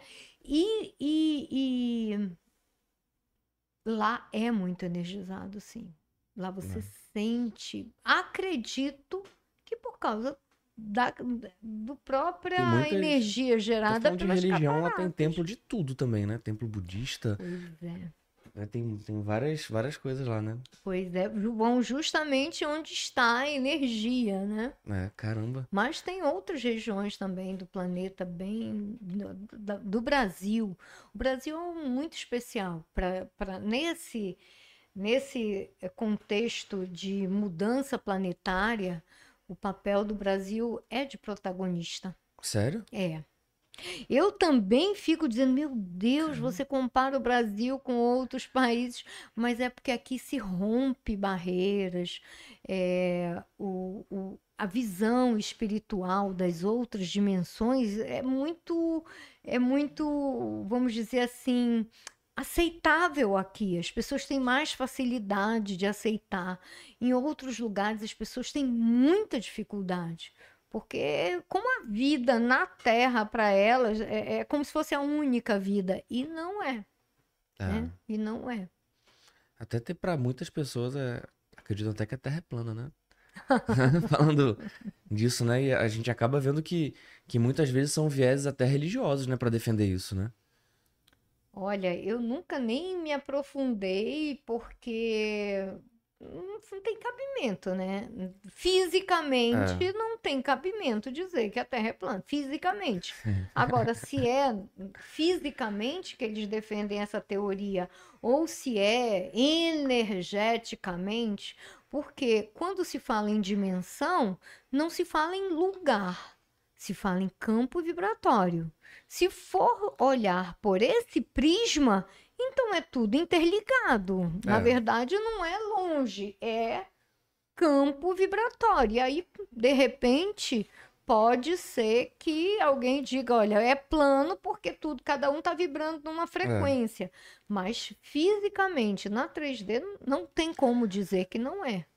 É, eu, eu vi um. Que é plana, que não é. é, eu, uma vez eu vi um documentário com a minha esposa pra. A gente tava E encarando qual como. é a alegação deles? Agora eu quero saber. Pô, é, eles, eles usam muitas coisas de religiosas, né, pra, pra falar isso e pra justificar, porque em algumas religiões só tem vida no planeta Terra e não existe nada que não seja Fora do planeta Terra. Que o, o Sol e a Lua ficam são círculos de- que ficam aqui em volta, que o planeta Terra sempre tá subindo, o plano sempre tá subindo, Ah, é uma espiral é uma espiral, ascendente. isso, e bem, falam Isso aí até a espiral ascendente, os mestres falam que esse cinturão que a gente entrou, a Terra entra a cada 12 mil anos, porque ela leva 30, é, 20, não, 26, 13 mil, 26.600 anos para dar uma volta completa, né?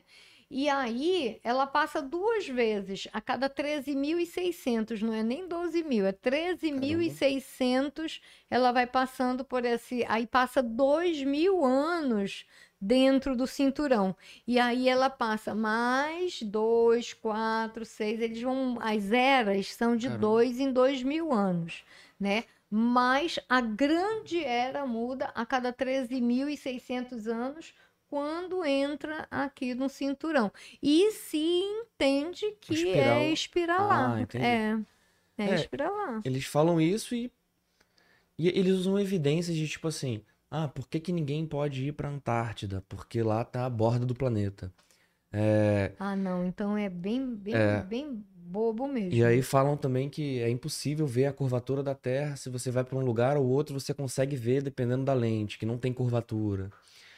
É, Usam algumas suposições assim, que a gente vendo e levando muito a sério, a gente até é convencido em, algum- em alguns Não, momentos. não dá para ser convencido, porque dependendo da distância, mesmo que haja uma curva, como é muito longo, não dá para ver. É, eu vi, eu vi, tipo assim, é, eu não, não levei a sério, até porque a minha especialidade no exército, que é artilharia, que é tipo tiro de, de canhão, né? De forma Aham. mais simples. No nosso cálculo tem curvatura da Terra, entendeu? Pois Pra acertar no alvo exatamente. E se a gente não coloca esse dado, sai muito errado a conta final. É, Sai não, muito errado. Não, não, acabou. Acabou. Sai muito Aí já matou completamente a teoria deles. É. Não tem como, gente. Não tem. Eu, eu, eu acho difícil uma pessoa. Só assim. Infelizmente, a religião ela tem isso. Ela, ela, ela não quer fazer a pessoa enxergar, ela quer fazer a pessoa ficar cega É. e olhar por aquele prisma único e exclusivamente. Você nunca pode olhar algo só por um prisma. É. Não tem como. E nada tem só uma causa. É um- um- uma diversidade de fatores. Então, não tem como. Realmente. Caramba, legal. E eu queria também te perguntar uma outra coisa, assim, eu também, bem, eu, eu fico vendo, eu sou muito curioso, né, até no tipo de conteúdo que eu assisto. Uma vez eu vi um, o canal se chama Metaball, e aí tava simulando como seria um círculo saindo do planeta Terra e indo pro final do universo, para saindo da margem do universo conhecido.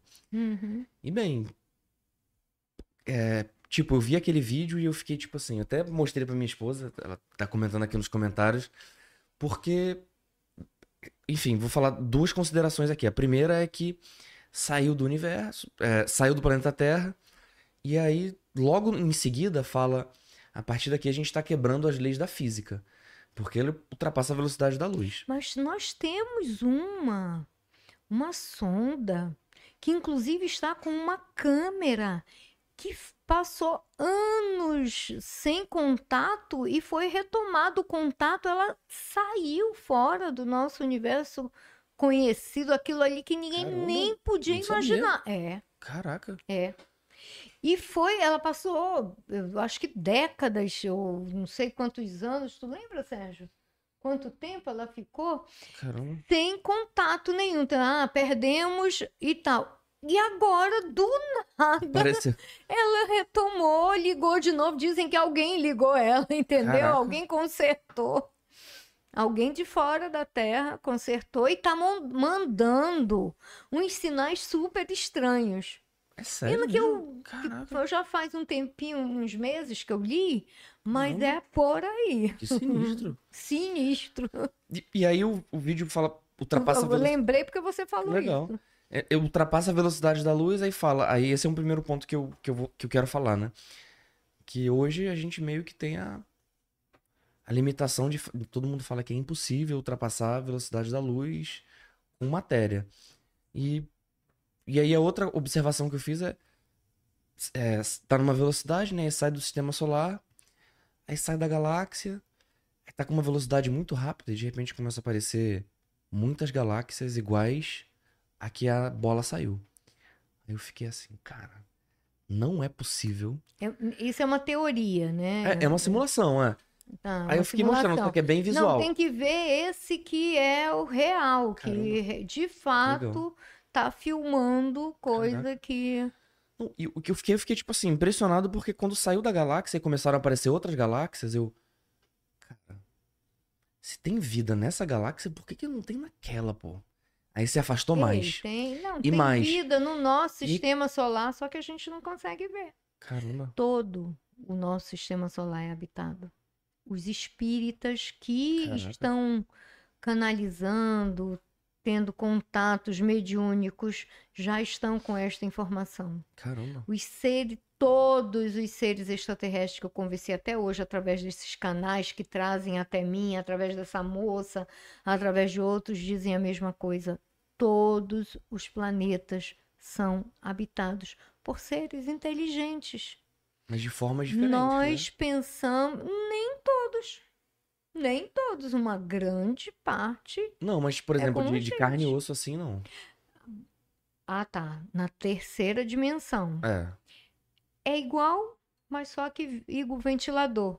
Tá vibrando numa frequência mais elevada e ele é igual, mas tá lá. Entendi.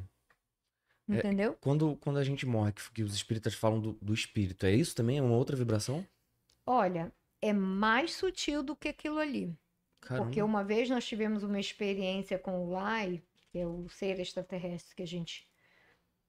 Ele esteve 28 anos contatando através dessa moça. Por Caramba. quê? Porque o rapaz, que era amigo dela, na verdade, era amigo dele. Entendeu? Eles sempre vêm atrás da sua família, dos seus amigos. Muitos de nós temos parentes fora daqui e que vêm por nós. Neste período de mudança de ciclo, é a época das migrações definitivas. Entendi, caramba. O Entendeu? Covid, por exemplo, foi, foi tipo isso.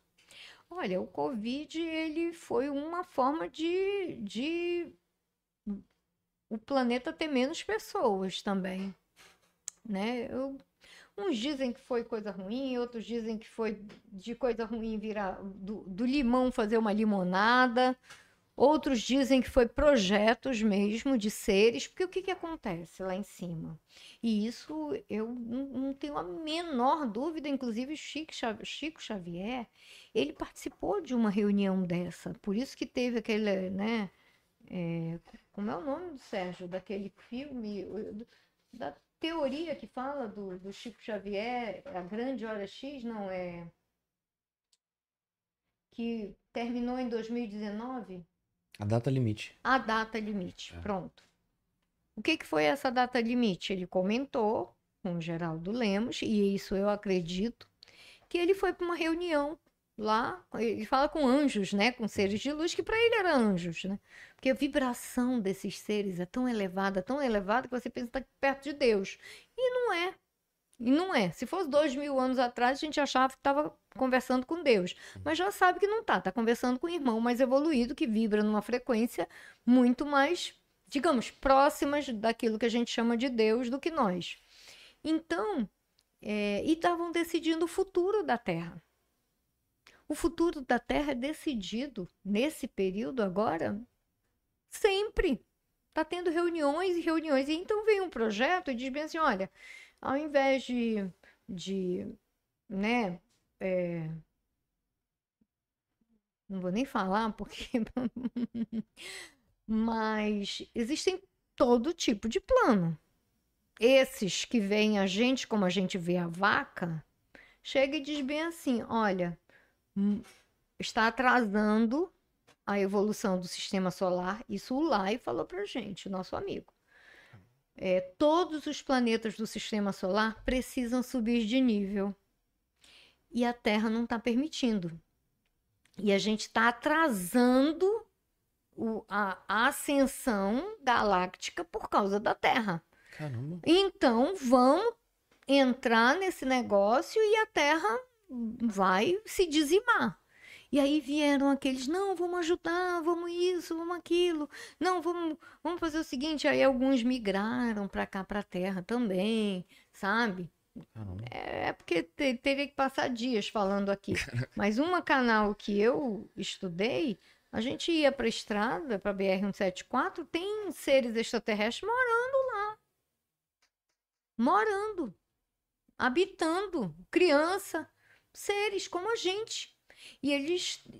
Tudo só vem com projeto. Lá não tem a bagunça daqui, não. Tudo tem que ter um objetivo, um projeto para poder ser aprovado também a entrada deles e a permanência aqui. Eles estão colaborando para é, trazer benefícios para as plantas, para que as plantas se tornem mais alimentícias, né?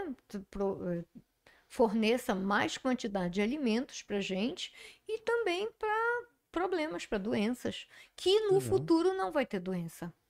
Quando você se percebe que as doenças são causadas por pensamentos, sentimentos e emoções tóxicas, discordantes, de baixa vibração, e você passa a viver num planeta onde só tem gente que vibrando positivo, Legal.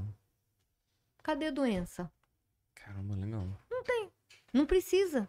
Pô, n- n- entendeu? Então, É, A é minha esposa, ela, ela já leu um livro da Heloise Rai que fala sobre isso, né? maravilhoso. E- Conheço. E ela fez, ela falou pra mim o seguinte, né? Um dos meus maiores medos, ego, né? Na verdade, aparência e Uhum. tal, mas eu nunca quis ficar careca como meu pai. Uhum, nunca quis. Entendi. Desde sempre, né? Uhum. E aí ela me mostrou lá o que que era ser careca. Que é não aceitar ordens superiores e tal, e sei lá o quê. Aí eu, caramba, então quer dizer que eu não vou ter esse pensamento de jeito nenhum. Que bacana. E eu tô com quase 30 e tô com cabelo. Uhum, Tenho entrada, legal. mas sempre tive, tô Uhum. mantendo aí o cabelo. Bacana. Não, você já trabalhou, tá trabalhando na causa. Tá no caminho certíssimo. Toda vez que eu penso em, em me sentir, em ter esse, esse sentimento, que às vezes é até natural ter esse sentimento de estar dando ordem e tal, eu falei, pô, não, não quero ser careca, eu, eu mudo. Entendi. É bacana. É uma bobeira, mas tá dando certo. Trabalhar É. esse sentimento, mas é por aí. Você tá no caminho certíssimo. Legal. Esse é o caminho. Caramba, muito legal. É, Nossa, já são nove e cinco, jura? né? Caramba, o tempo voa Está mesmo. quase uma hora e 45. Tá igual minhas lives enormes. Aí É. uma amiga minha falou bem assim: é. O mais tu consegue fazer uma live mais curta. Eu falei, mana, tem, É. o papo fica tão bom, tão bom. Eu É. falei, tu tá assistindo? Ela falou, não, quando eu vejo duas horas e meia, três horas, Caramba. três horas e meia, eu já fico É. assim, ah. Aí eu falei, então começa a assistir, assiste a próxima, que é toda segunda, mesmo. sete horas, hora Manaus, oito horas, hora Brasília, né? Assiste a próxima e me diz. Aí tá, eu fiquei, foi até uma terapeuta, não lembro o nome dela agora. Aí, mas o papo foi tão gostoso, tão gostoso, que aí quando terminou a live, eu entrei em contato com ela, até a Silvia Zurubi, que eu não sei se você conhece, a mãe da, da Júlia Magalhães, que é do Amazônia, como é o nome? Partiu Amazônia. Partiu Amazônia. A Júlia eu conheço. A Júlia, né? É. É. a mãe dela, que é minha amiga Legal. desde que chegou do- no Brasil. Aí, que ela veio para Manaus com o marido dela, né? Aí, aí ela entrou, eu entrei em contato com ela depois, né? Eu falei, e aí, amiga? Nossa, nem senti o tempo passar. Legal. Eu falei, então tem, tá vendo? É por isso. É, é, tem que assistir para você ver. A live, não, você olha assim, nossa, duas horas e pouco, mas começa a assistir. Que aí você vê o tempo É mesmo? não. Olha, eu não senti o tempo passar. Eu também não, ó. E eu no início, é, no início aqui do podcast, eu era obrigado a monitorar o tempo por causa que a gente usava bateria nas câmeras, né? Agora elas estão na tomada direto, então tá. Tá igual comigo. Antes eu fazia num estúdio onde eu alugava uma hora. Caramba, é, é uma hora. Uma hora de utilização do estúdio. Aí tinha É. que. O, o, o diretor aí ficava cinco minutos, aí tinha até a plaquinha, É. né? Caramba. 15, 10, 5, aí quando terminava. É, Aí agora não, agora a gente está também conseguindo fazer o tempo necessário. pô, eu acho muito legal que, que vocês fazem meio que um, um cenário, né? Toda uma ambientação, acho muito legal, né? Aquele cenário foi um lugar que eu fui Sério? extrafisicamente Caramba. no dia 21 de dezembro de 2021. Caramba. Um dia muito especial. Eu fui levada para cima da atmosfera. E eu acho que era daqui do Amazonas. E eu é como se eu um- como se fosse uma plataforma que tivesse sido criada. Não tem uma construção que faz uma universidade e tal, uma plataforma onde se via o planeta Terra e e- e- e o universo como Caramba. naquela, como no cenário, Que legal. só que é assim. é, você quer estudar a história da Atlântida. Simplesmente começava a passar as cenas na sua frente de como eram as coisas lá. Você quer essa. Porque a gente estuda, mas a gente, tipo assim, não tenho certeza se isso aqui é, é fato ou se não é. Aí pensava num momento histórico, aquelas cenas começavam a aparecer. Lá é como se fosse um- uma plataforma de sabedoria Caramba, digamos legal. assim, onde tudo que você busca, você pode encontrar. E as, e as telas não tinham forma de tela, era tudo holo- holográfico. As Caramba. cenas apareciam como se você tivesse via- voltado no tempo. Que legal. Nossa, eu voltei assim, sabe o que é impressionadíssima. E Caraca. aí, isso foi em dezembro de 2021. 2022, em janeiro, eu tomei a decisão de fazer um trabalho no YouTube que eu sempre enrolei, enrolei, enrolei, nunca quis. Sempre palestrei para pessoas. Você, quando começa a fazer para pessoas, Para migrar para rede social é mais difícil. Para É. quem nunca fez, fazer rede social logo é mais fácil. Eu não. Eu sempre palestrei para poucas pessoas, né? Auditório. E aí eu disse, não, eu vou começar. Aí eu fui procurar, eu digo, não, eu quero que o meu cenário seja Que legal. À plataforma que eu fui levada. E aí não é igual, mas é muito parecido. Poxa, muito lembra legal. muito, lembra muito. Poxa, é muito legal. Eu já tive uma história parecida, mas eu não. Longe de ter uma experiência como a sua, né? Eu, eu sou muito entusiasta de tecnologia. Eu gosto muito. Sempre que lança, eu fico. Acho que é um dos assuntos que eu mais consumo, na verdade, né? E aí, quando lançou esse óculos aqui do metaverso, eu comprei e. Pra se falar com o meu, meu um antigo sócio meu, a gente usava, né? E a gente montava uma sala de reunião e já tinham alguns ambientes, né? E aí, quando eu montei meu primeiro estúdio no shopping, eu fiz tudo igual o ambiente que a gente usava aí. Ah, Eu quis tá fazer vendo? igual. Aqui tá mais neutro, mas eu fiz igual. É, né? Legal. Aí a minha filha, que é, ela estudou design e hoje ela é cantora, ela está inclusive em Nova York. Caramba, que É, legal. aliás, hoje ela está para onde ela foi, amor? Macau. Como, Natal. Como é o nome do local? Natal. Foi pra Natal. Não foi Natal, é Macau. Não, Natal. Não, não foi no Brasil. Ela não está no Brasil, não, amor. Não, querido. Não, não, não. É Macau que ela falou. É, eu, eu falei com ela, aí ela falou, mãe, era pra gente estar em Miami agora, porque ela, ela é, Caramba. Ela estudou artes cênicas no Rio de. Janeiro, na Cal, e ela é cantora de musical. E ela foi contratada por uma empresa italiana para cantar nos cruzeiros. Então ela conhece o mundo todo, já conheceu mais de 30 países viajando, eh, Caraca. né, cantando. E quando ela tem folga, né, uma vez eh, eh, agora ela está em entra em Nova York, aí passa uma semana rodando aquela as costas por ali e depois volta vários várias áreas, acho que faz Caribe também. Não sei hum, exatamente. E era para ela estar em Miami hoje. Ela disse: Ai, mãe, é, a gente está em Macau. É Macau, eu acho que é Macau, é no Caribe, não é, não é para cá, não chega. Nassau, não? Não? Nassau? Nassau? Acho que Nassau, Caribe. Nassau, então é Nassau. É porque ela, Ah. ela.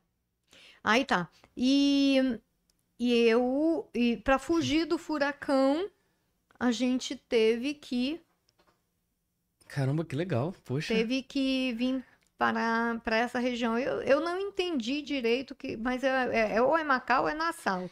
Natal com certeza não é, Sérgio, porque Hã? É, não, não, não daria tempo. Ela ontem estava. Aí fica, faz Bahamas, faz não sei o quê, faz não sei o quê. Muito legal. Eu também não vou para não. Mas eu, eu, sei que ela, que ela. Fugindo do furacão. Caramba. E- eu queria te perguntar uma coisa também. É, o meu sogro, que infelizmente ele faleceu na, na época da pandemia, mas ele. Bem, surgiu pra mim um tipo de estudo, né? E eu, eu gostei. Eu até tô Qual devendo foi? estudar. É, mas eu acho que eu não consegui me conectar com a forma que a ensina, não sei.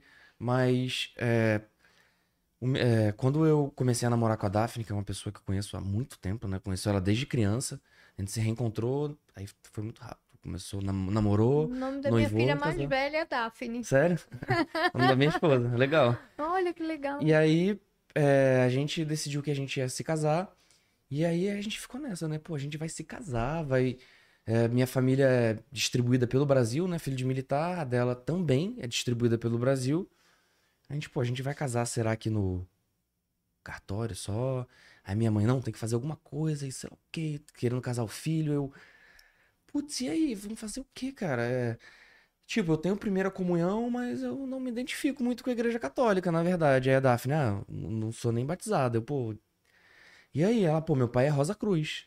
Ah, É, será que Rosa Cruz é uma boa? Eu falei, pô, eu vou pesquisar o que que é Rosa Cruz. Aí eu, caraca, ordem místico-filosófica, é mistrimegista. Eu, Meu Deus, que negócio legal isso. muito. E aí eu me associei à Ordem Rosa Cruz pra casar. Peguei minha Uhum, carteirinha lá e tal, pra poder Uhum. casar lá. uhum, Casei, e aí comecei a receber umas apostilas. uhum. E, pô, já começa a apostila ensinando a fazer telepatia. Eu, meu Deus do céu, o que, que é isso? Não vai acreditar. Quando eu me inscrevi, eu era, eu acho que adolescente. Não, eu acho que eu tava. Na Ordem Rosa Cruz? Ro- Ordem Rosa Caramba. Cruz. Acho que eu tinha uns 18, 19 anos. Eu recebi, eu acho que foi aqui em Manaus ainda. É, tem uma aqui no, no Vieira Alves. É. Aí eu me inscrevi. Aí recebi aquele livro fininho, É. comecei a ler. Comecei a ler. Aí teve uma hora que eu fechei o- os olhos. Aí uma hora que eu vi tipo um castelo na minha frente, uma Caramba. Um templo na minha frente.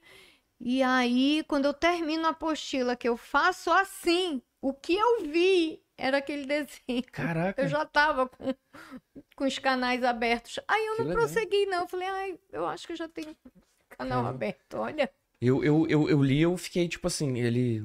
Acho que no início ele já faz alguns experimentos pra gente ver que é verdade. Tu sabias que agora, sexta-feira, dia 1 vai ter uma palestra deles no Senai, no Distrito Industrial? Não sabia. É, tanto é que como eu não tô mais palestrando e tal e tal, e eu tenho um grupo muito grande de interessados, então eu peguei e fiz um, tanto é que mandei o, o link para eles, né, Uhum. dizendo que eu vinha para cá e tal. Não sei quem é que tá assistindo, eu queria que desse um alôzinho para eu saber que vocês ainda estão aí, tá?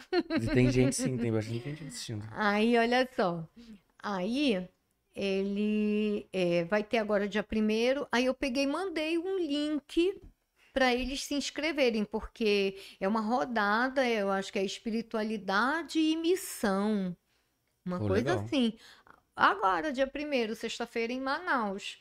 Eu Caramba. vou passar para ti o link, Que legal. que aí tu põe É, eu o link Legal. no vídeo, que aí as pessoas que quiserem ir, porque o que que, o que que é o, o bom? É, que é um, um conhecimento, né, sistematizado, profundo, muito bom. Eu, infelizmente, não me aprofundei, mas eu guardo minha apostila até hoje. Caramba, que legal. Gente, até hoje eu guardo minhas apostilas. É, Caraca. Eu, eu, eu não gosto de jogar papel. assim. Eu estudo, É, eu tenho meus, meu- minhas apostilas de Ashram, agora só ligado à espiritualidade, né? ah, legal. Tudo que é ligado à espiritualidade eu guardo. Eu tenho uma biblioteca imensa. Caramba. Imensa. Eu tô nessa construção aí. Eu e minha esposa, quando a gente. A gente. A gente não. A gente é- também é um grande acumulador de Bacana, livros, temos ó. Aí, de repente, Né? um dia para conhecê-la, né, Daphne? ela o tá aqui comentando tudo aqui, ó. velha. Legal, tudo Ela- bem, Daphne? Ó, ela até mandou aqui, ó. Ah, Adoro estudar esses assuntos e ensinei tudo pro Fernando. Isso, É. isso mesmo. Pô, eu queria. é, Fez ele gostar, né? Pô, eu gosto mesmo. Mas tu sabes que a mulher, ela, por ser mulher, ela é mais aberta para isso. Pá, eu E tenho o a menor homem dúvida. um pouco mais fechado, né? Então, por isso que a gente tem que ensinar. O meu marido também. Eu queria te perguntar, é, acho que eu vou deixar para um outro episódio a gente falar dos Anunnakis, até porque Eu acho na, já na segunda-feira você vai fazer uma live sobre isso, né? Isso, Legal. a Cassiana de Biase, menino. Ela, ela escreveu a, saga Anunnaki, ela é conhecida no. Brasil inteiro.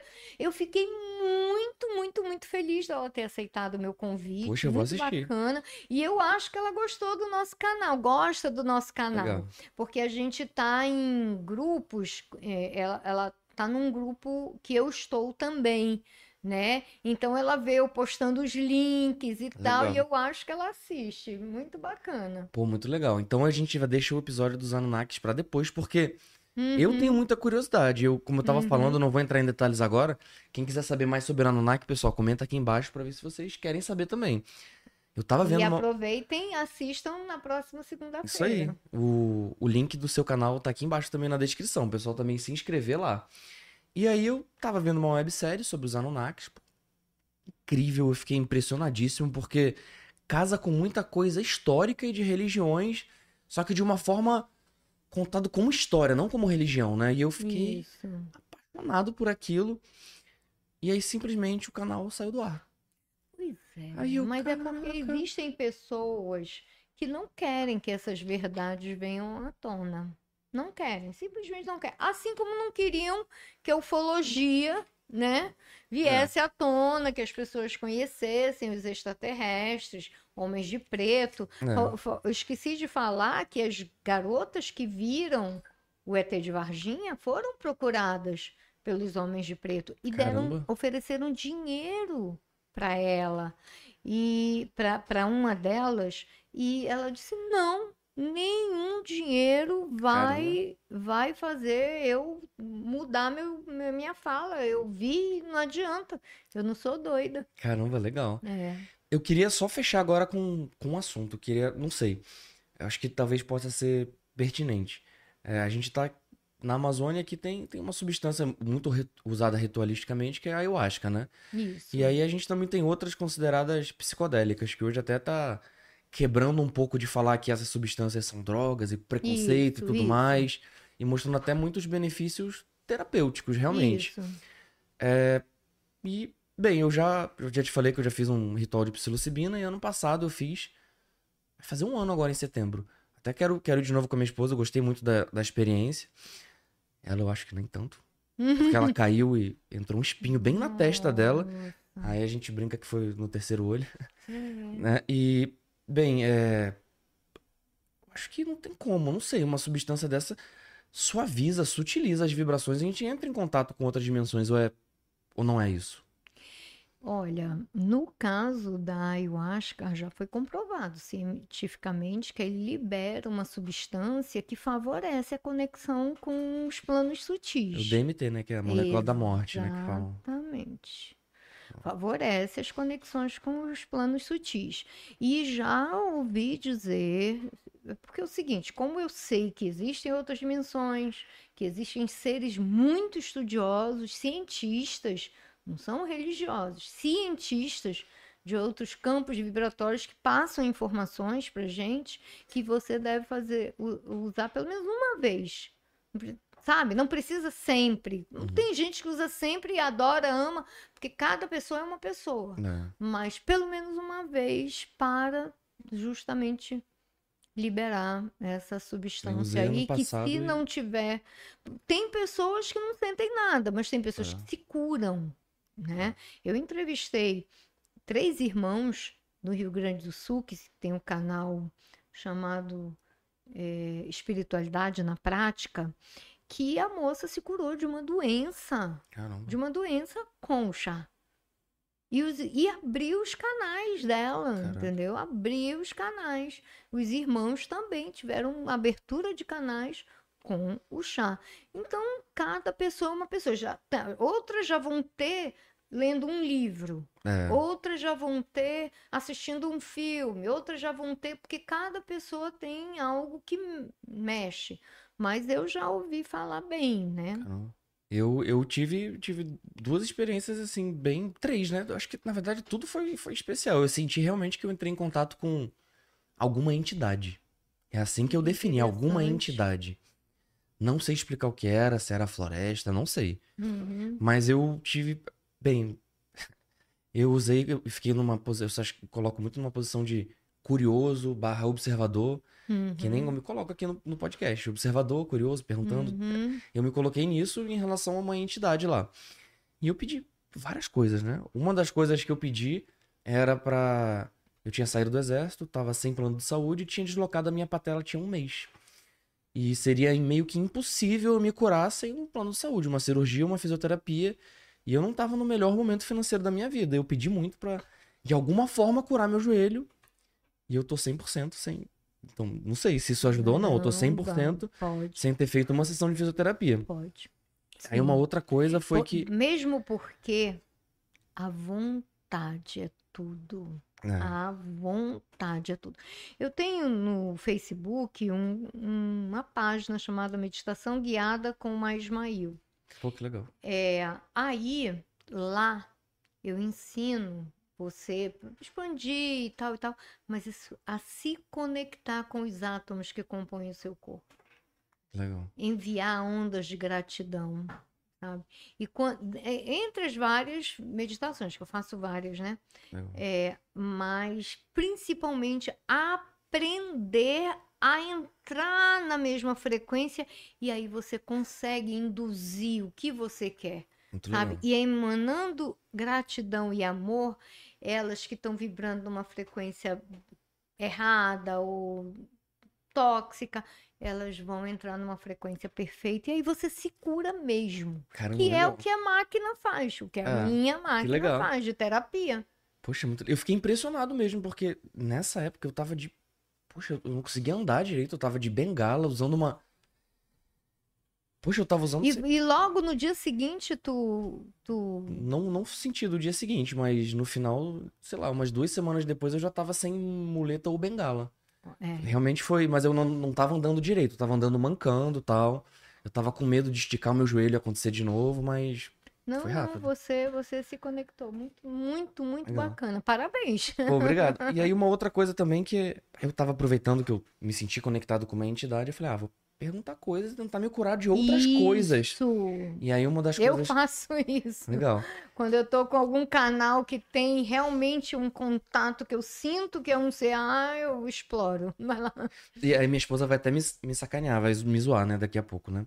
Mas eu fui bem sincero com, tipo assim, o que, que foi que você falou, o que, que você pediu, como é que foi? Eu falei, foi isso, isso e isso. Aí o pessoal me, me brinca comigo por causa disso, mas quando eu, quando eu era criança, eu vi o meu primo se engasgar com uma espinha de peixe na minha frente. E eu não consigo comer peixe, eu não go- nem gosto do gosto. Entendi. E aí eu me sinto um pouco deslocado por estar em Manaus, todo mundo come peixe e tal. Eu não como, eu não gosto, eu fico enjoado. Uhum. E eu meio que pedi, pô, se se tiver como, eu queria gostar de comer peixe e tal. E aí meio que eu senti, não verbal, mas uma entidade falando comigo, não vou nem perder meu tempo falando sobre isso, isso é besteira. Aí eu, Caraca, tomei um esporro, aí eu, ok. Eu ver se tu quer Foi aprender mal. a comer um irmão aí. É, mas tipo assim, eu não vou nem perder meu tempo com isso. Eu, caraca. É, Aí eu fiquei tipo assim, eh, me senti até um pouco temeroso, porque, assim, porque sabe? você tá pedindo pra comer um peixe. É, eu me senti temeroso. É, pa- para para várias populações de planetas evoluídos, como por exemplo do Lai de Marte, comer carne é como a gente vê o canibal. Caramba. Eles veem os animais como nossos irmãos mais novos, mais jovens, né, que vão evoluir. E, e igual como a gente vê uma tribo aí que come gente, é para eles é bizarro, entendeu? Tanto Caramba. é que quem trabalhou com ele teve que deixar de comer carne. Eu já não comia Caraca. antes, teve que deixar de comer carne, Caramba. inclusive peixe. Caraca. E aí, eu acho que um, um último assunto aqui, que eu, você falou bastante sobre meditação também. E eu, fora esse meu período aí que eu tive esse. Até, até me sinto um pouco mal de- disso assim, mas quando depois que passou esse meu. é, que eu tive aquele acidente, que da memória, tudo mais e tal, e a minha vida começou a, a voltar de maneira normal até. Nessa época eu conheci os chakras, eu meditava com chakras, eu tatuei um chakra aqui por causa dessa época. Bacana. É, porque eu me sentia bem. E, Aham. e eu vi que, que melhorava outros aspectos da minha vida, mas, por exemplo, no exército tinha prova de corrida. E eu me concentrava ouvindo um chakra em específico, que, que eu escolhi que era Om Mani Padme Hum na, na época. Aham. E eu ouvia muito, ouvia muito, ouvia muito. Quando eu tava É um correndo, mantra, né? é, no meu limite físico, o mantra... Chakras são os pontos de energia que É. a gente tem. Ah, é mantra, é, corpo. desculpa, eu me Mantra, confundi, é. mantra. Eu, eu tava correndo no meu limite físico, eu começava a ouvir o mantra na minha cabeça. Eu, porra, o negócio é bom mesmo. Mas enfim, é, eu desde criança eu fui diagnosticado com 6 anos de idade com TDAH. Transtorno de déficit de atenção e hiperatividade. Bem, tudo bem, eu, eu acredito sim de fato que eu possa realmente ter isso. E todo médico ele passa pra você remédio, né? E remédios bem estimulantes, né? Como Ritalina e Venvance. E aí eu decidi, quando eu me mudei pra Manaus, eu, eu tive, acho que um segundo despertar aí, que eu queria resolver a minha vida, melhorar em todos os aspectos da minha vida, comecei a ler muito e tudo mais. Eu falei pra minha esposa, um dos aspectos que eu quero resolver é a minha concentração, é começar uma coisa e terminar, em ser menos disperso e não ter que tomar remédio tarja preta pra isso. Uhum. E aí a gente, beleza, vamos procurar então um psiquiatra, né? Vamos ver. E aí a gente tentei marcar no exército. Putz, ia demorar mais de um mês, eu não queria mais de um mês, nem ficar tomando remédio mais de um mês. Aí a gente foi no Google, psiquiatra Manaus e tal. A gente achou um, eh, ligou pra alguns, não atenderam, aí achou um, ligou. Aí, Pô, você quer, tipo assim, isso era nove da manhã, quer vir às onze porque tinha um paciente e desmarcou aí a Daphne. Pô, o Campo Agil, mas eu acho que vai ser caro essa consulta. Eu falei, amor, não tem problema, eu preciso resolver isso, eu quero resolver isso. Aí eu fui com, com um psiquiatra, não sei se você conhece, o Wilson Gonzaga. É, ele, ele é até um. Ele é bem espiritualizado, ele. Oh, deu sorte, né? É, ele é bem espiritualizado, ele é um dos grandes estudiosos da ayahuasca. É, já fui até no Jô Soares para falar sobre isso. Aí eu fui lá me consultar com ele. Falei tudo mais e tal. E aí minha esposa me passou umas observações, né? Fala, você é também ansioso, você é isso? Ele, não, percebi e tal. Beleza. Aí no final ele chegou pra mim e falou, ó, eu posso te passar remédio, mas... E eu não tinha falado que, que não queria. Eu queria me curar, não queria remediar. E aí ele falou assim, mas eu não vou, vou te ensinar uma técnica de meditação. Faz e depois você me fala o que aconteceu. Beleza, eu fiz. No primeiro dia, eu, um minuto, a coluna doía, coçava. Tudo que não incomoda, incomodou naquele momento. em um minuto. Eu botei o relógio pra despertar em um minuto. Insuportável. Normal, normal. Insuportável, não normal, consegui. normal. Não consegui. Quem começa a meditar comigo também. Foi muito difícil. E aí, primeira semana eu fiz. Não senti nada de diferente. Nada. Segunda semana eu percebi que o minuto passava rápido. Não era mais tão lento, né? Então eu comecei a deixar o relógio com dois minutos. E aí, na terceira semana em diante, é, eu tava fazendo mais de 10 minutos já, eu não vi o tempo passar. Eu concentrava só na respiração mesmo e focava na respiração. E toda vez que acabava, eu botava um, despertador, porque eu acho que eu ia perder o tempo, talvez. Eu ficava com. com... Sai muita lágrima do meu olho, sabe? Olha que Enfim, não entendia, mas sempre saía muita lágrima dos meus olhos. Beleza, aí eu continuei minha vida e tal. Aí teve um, um dia que eu tava no trabalho no exército. Eu cheguei pra minha esposa e falei, pô, amor, será que eu tomei Ritalina? Eu tô me sentindo sobre esse efeito. Eu tô concentrado, eu tô tendo foco e tudo mais. Ela, não, a gente nem tem em casa o remédio. Caramba, que interessante. Aí eu continuei fazendo, eu comecei a ver que a meditação me dava o efeito do remédio, só que sem o- os colaterais do remédio. Que o colateral que eu falo é quando passa o efeito, eu ficava com a mente confusa Ah, demais. Parecia que às vezes a pessoa tava falando outro idioma comigo. Entendi. E eu, cara, que incrível isso. E realmente eu comecei a acreditar na meditação nesse momento aí. Bacana. E eu senti realmente um, um- talvez uma, uma doença, um transtorno psiquiátrico, que é a dopamina no cérebro, resolvido pela meditação. Eu fiquei É impressionado. igual uma amiga minha, ela é professora de yoga, Maria José. É, ela meditava na minha casa, porque até antes da pandemia eu tinha um grupinho fixo de desde 2012, Caramba. né? E a gente meditava todo sábado, 18 horas. Agora a gente está meditando todo sábado, 17 horas. Só que mudou o grupo.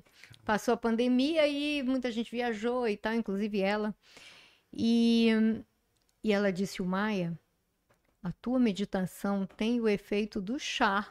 Caramba. Que ela tomava chá. Ela era, eu não sei se do Santo Daime ou da União do Vegetal. Caramba. Ela falou: a Que legal. meditação aqui me, me traz o efeito do chá. Eu falei: olha que bacana. Que legal. Que bacana. Eu fiquei super feliz. Cada pessoa, né, tem a sua chave. Que legal. Hum, E você, e mais a, a meditação, ela é muito boa, muito. É. Agora, conta aqui para o nosso público, é, e para mim também. Apenas a respiração ou mandou contar quantos minutos, 10 segundos para inspirar, tal, ou só se concentrar na respiração? Foi a, a hindu, a- a os hindus falam para você só se concentrar na respiração. Foi só pra me concentrar na respiração, mas respirar de um jeito diferente. É, eu normalmente, eu respiro mal pelo meu nariz. Já fiz até cirurgia de desvio de septo, acho que não Uhum. adiantou nada. Mas é, é, até no meu dia a dia eu respiro pouco pelo nariz, mas pela boca. Ele, ele me ensinou a respirar pelo nariz e inflar a barriga pra ir Ah, tipo pro diafragma. No diafragma, é, como eu ensino. E é aí- a respiração do relaxamento. E aí quando ia botar pra fora a respiração, meio que contrair a garganta pra sair bem devagarzinho. Isso, É, foi essa. legal. É eu- bom saber, porque eu amo as técnicas de, medita de respiração. Amo. Legal. Eu faço muito a meditação guiada. Eu faço a pessoa e tal, sabe? Relaxar, depois Legal. ir com a mente e depois desfrutar daquilo. Pô, legal. São várias técnicas, né? Poxa, eu vou ver aí no seu Facebook mesmo. É, uma que não dá certo comigo é a que o Eu, eu nem faz. divulgo, sabe? Ah, eu entendi. só. Mas, mas se for lá, é público. Ah, legal. Só que eu não. Eu acho que eu nem. Poxa, Só eu tenho um- um- uns amigos que meditavam mesmo. Legal. Pô, o do. O que o Rosa Cruz faz quando tem. Eles têm meditação guiada toda semana, né? E aí, eu- é, quando o meu sogro conduzia, a gente ia e tal. E aí eu e minha esposa a gente Bom, eu foi. não sei porque, na verdade, eu nunca fui no Rosa Cruz. Eu me inscrevi, eu acho que pelos. De alguma. Não sei como eu me inscrevi. Recebi pelos Correios. É, eles eu- mandam pelos correios. É. E, e nunca, nunca fui. Agora, sexta-feira, é que eu tô sentindo necessidade de estar levando as pessoas que estão comigo e que moram em Manaus para fazer essa peregrinação que eu fiz anos atrás com outros lugares, né? Porque eu ia para tudo. É, meditação transcendental, Ah, é, cientologia, é, tudo que aparecia eu ia, né? legal. Só esses que é- são fixos, né? Tipo o da Rosa Cruz, que eu é, eu acho que eu já pensei bem assim, eu acho que isso daí eu já sei, sabe? É. É, eles têm duas vezes por semana, assim, é. Só que a técnica de meditação que é não conseguir me conectar, que é de sentir o corpo, o dedão do pé, aí vai subindo. É uma consciência corporal ali. Mas isso aí deixa minha mente eufórica. Sabe? De, de sentindo meu, meu corpo, meu pé, minha perna, meu joelho, aí a cabeça, aí fica no estado meditativo e volta. Isso parece que acelera meu pensamento. Entendi. Não sei, é como eles fazem lá. Esse da Eu, respiração eu colou quando as minhas filhas eram pequenas e vamos dizer que tinham dificuldade para dormir, aí eu dizia, a- por exemplo, a Daphne, né, minha filha mais velha. Aí eu, bom, agora relaxa completamente. Legal. Coloca, botava a música, coloca atenção nos pés. Sente a planta dos seus pés, coloca completamente a sua atenção nos pés. Caramba. Agora vai subindo a sua atenção, tornozelo, é, é tipo perna. assim que eles fazem. Aí tá, é. tá. É? É. Eu não sabia. Aí tá, aí eu relaxa, relaxa as pernas, rela... Aí no dia seguinte eu perguntava dela, e aí, Daphne? Ai, mamãe, eu só me lembro dos pés. E eu Legal. pediu Deu certo. pra subir tudo, eu só não lembro dos pés. Eu, puxa, não, E você fez toda. todinha. Tipo, tá, Legal. tá, tá, tá, a cabeça. E ela só lembrou dos pés. Rapidinho adormecia. Caramba. Poxa, eu vou te falar uma coisa. Eu tô. Conforme a gente vai conversando, eu fico com vontade de perguntar várias coisas. Acho que eu vou marcar um. Eu acho que a gente vai ter que voltar um Tem ter um retorno, parte dois porque mesmo. o meu marido já tá ali. Né? Acho que a gente tem que fazer um parte 2 mesmo. Eu só posso ler uns dois comentários? Pode? Vamos lá, só pra gente fechar. Tá. O pessoal que fez comentários. Ó, é minha esposa falando muito, ó. Que felicidade conhecer uma pessoa desse nível de sabedoria de vida e consciência aqui em Manaus. Fui vegetariana por três anos e super entendo. Fala pra ler na meditação aberta na Ordem Rosa Cruz, quartas, 19 horas. Ah, legal. Eu fui vegetariano também por um tempo. eu realmente fui. Hum, E quando eu comi carne depois, eu voltei a comer carne do zero de novo. Eu fui um personal que entrou na minha mente, falou que eu nunca ia ficar musculoso se eu não comesse carne. Olha, ele tá errado, tá? É, Se você assistir o. Como é o nome, Sérgio? tem um que até o Arnold A Schwarzenegger dieta fala, né? do É, gladiador. eu vi, eu vi, eu vi, eu vi. Já vi. assistiu? Já assisti duas Tu vezes. vais ver que não tem nada a É. ver. O meu irmão, não sei se você já ouviu falar, no Vale de Ismail. Não. O Valide Ismail, ele é porque ele não é do teu tempo, ele é mais velho. É, ele simplesmente ele é campeão, tricampeão de jiu-jitsu Caramba. e foi campeão mundial de luta livre. Ele promove o Jungle Fight. Caramba, que legal. Ele é vegetariano. Ele é vegetariano desde que ele começou a Que lutar. legal, caramba. E o que que acontece? É, quando eu voltei a comer carne, eu simplesmente fiquei bem com azia, na verdade. Agora só, é só quem tá aqui. Depois a gente vai ver quem passou. É. Vai lá, vai lá. Eu fiquei com, com bastante azia. É, tava co- conseguindo comer carne por nove meses, aí eu voltei a comer. Aí eu fiquei com bastante azia nessa época. Pois Muita é, azia. devia ter aproveitado pra parar de vez. É. Deixa eu ver, chegando mais um aqui. aqui. A gente foi, começou a finalizar, o pessoal começou a sair. Foi, foi. Então vamos finalizar. É. E aí Deixa- a gente marca outro. Vamos marcar. Fechou então. É, Show de bola.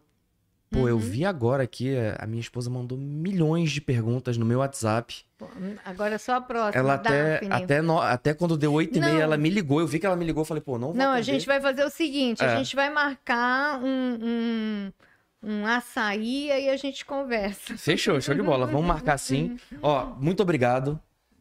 Obrigado, Maia. Obrigado, Sérgio, também, que tá. Não tá na frente das câmeras, mas participou bastante, né? Tá mais. A gente até brincou, né? Que é low profile. Ela falou, não, é no profile, né? No profile. Mas show de bola. Obrigado por aceitarem nosso convite. Gostaram de participar? Gostei. Caramba, eu acho que É foi que um dos no episódios meu, mais longos eu, que a gente fez. eu- no meu, eu o, o convidado que fala, né? É. E quando eu falo, o pessoal ainda reclama. Aí aqui Ah, eu já aconteceu, aqui eu estou falando. já aconteceu comigo isso. Também, no né? início do podcast já me chamaram até de Faustão. Poxa, Vamos falar mais que o convidado e tal. Aí eu chato. falo, pô, mas aqui. É um bate-papo, né? É, podcast a gente estimula a pessoa a falar mais que a gente, claro, porque eu tô aqui Uhum. sempre, a pessoa não tá. Isso. Mas é conversa, pô. Mas a gente também tem É. o direito, né? É. Mas show de bola, muito Hoje obrigado. eu falei. Pronto. Pô, top Uhum. demais. Muito obrigado. A partir de amanhã já estão saindo aí vários e vários cortes aí pra várias redes sociais. Bacana. Dos melhores momentos. Inclusive, você que não é inscrito no nosso canal de cortes, nosso canal de cortes aqui do Pode Rolar tem sempre os melhores momentos de tudo que foi falado aqui. Show de bola. Obrigado, pessoal, por assistir mais um episódio. Essa semana a gente ainda vai ter mais dois ou três episódios. Tem uma terceira pessoa aí que ainda não confirmou, mas pode ser que role. Amanhã a gente vai conversar com a Camila Renault, eleita três vezes a melhor profissional de marketing do Brasil. Na sexta-feira a gente vai falar com a Valentina Cid, Sinhazinha da Fazenda do Boi Caprichoso. E talvez sábado tenha um outro episódio, não posso confirmar. Ainda porque não foi confirmado comigo. Valeu, tamo junto, até a próxima.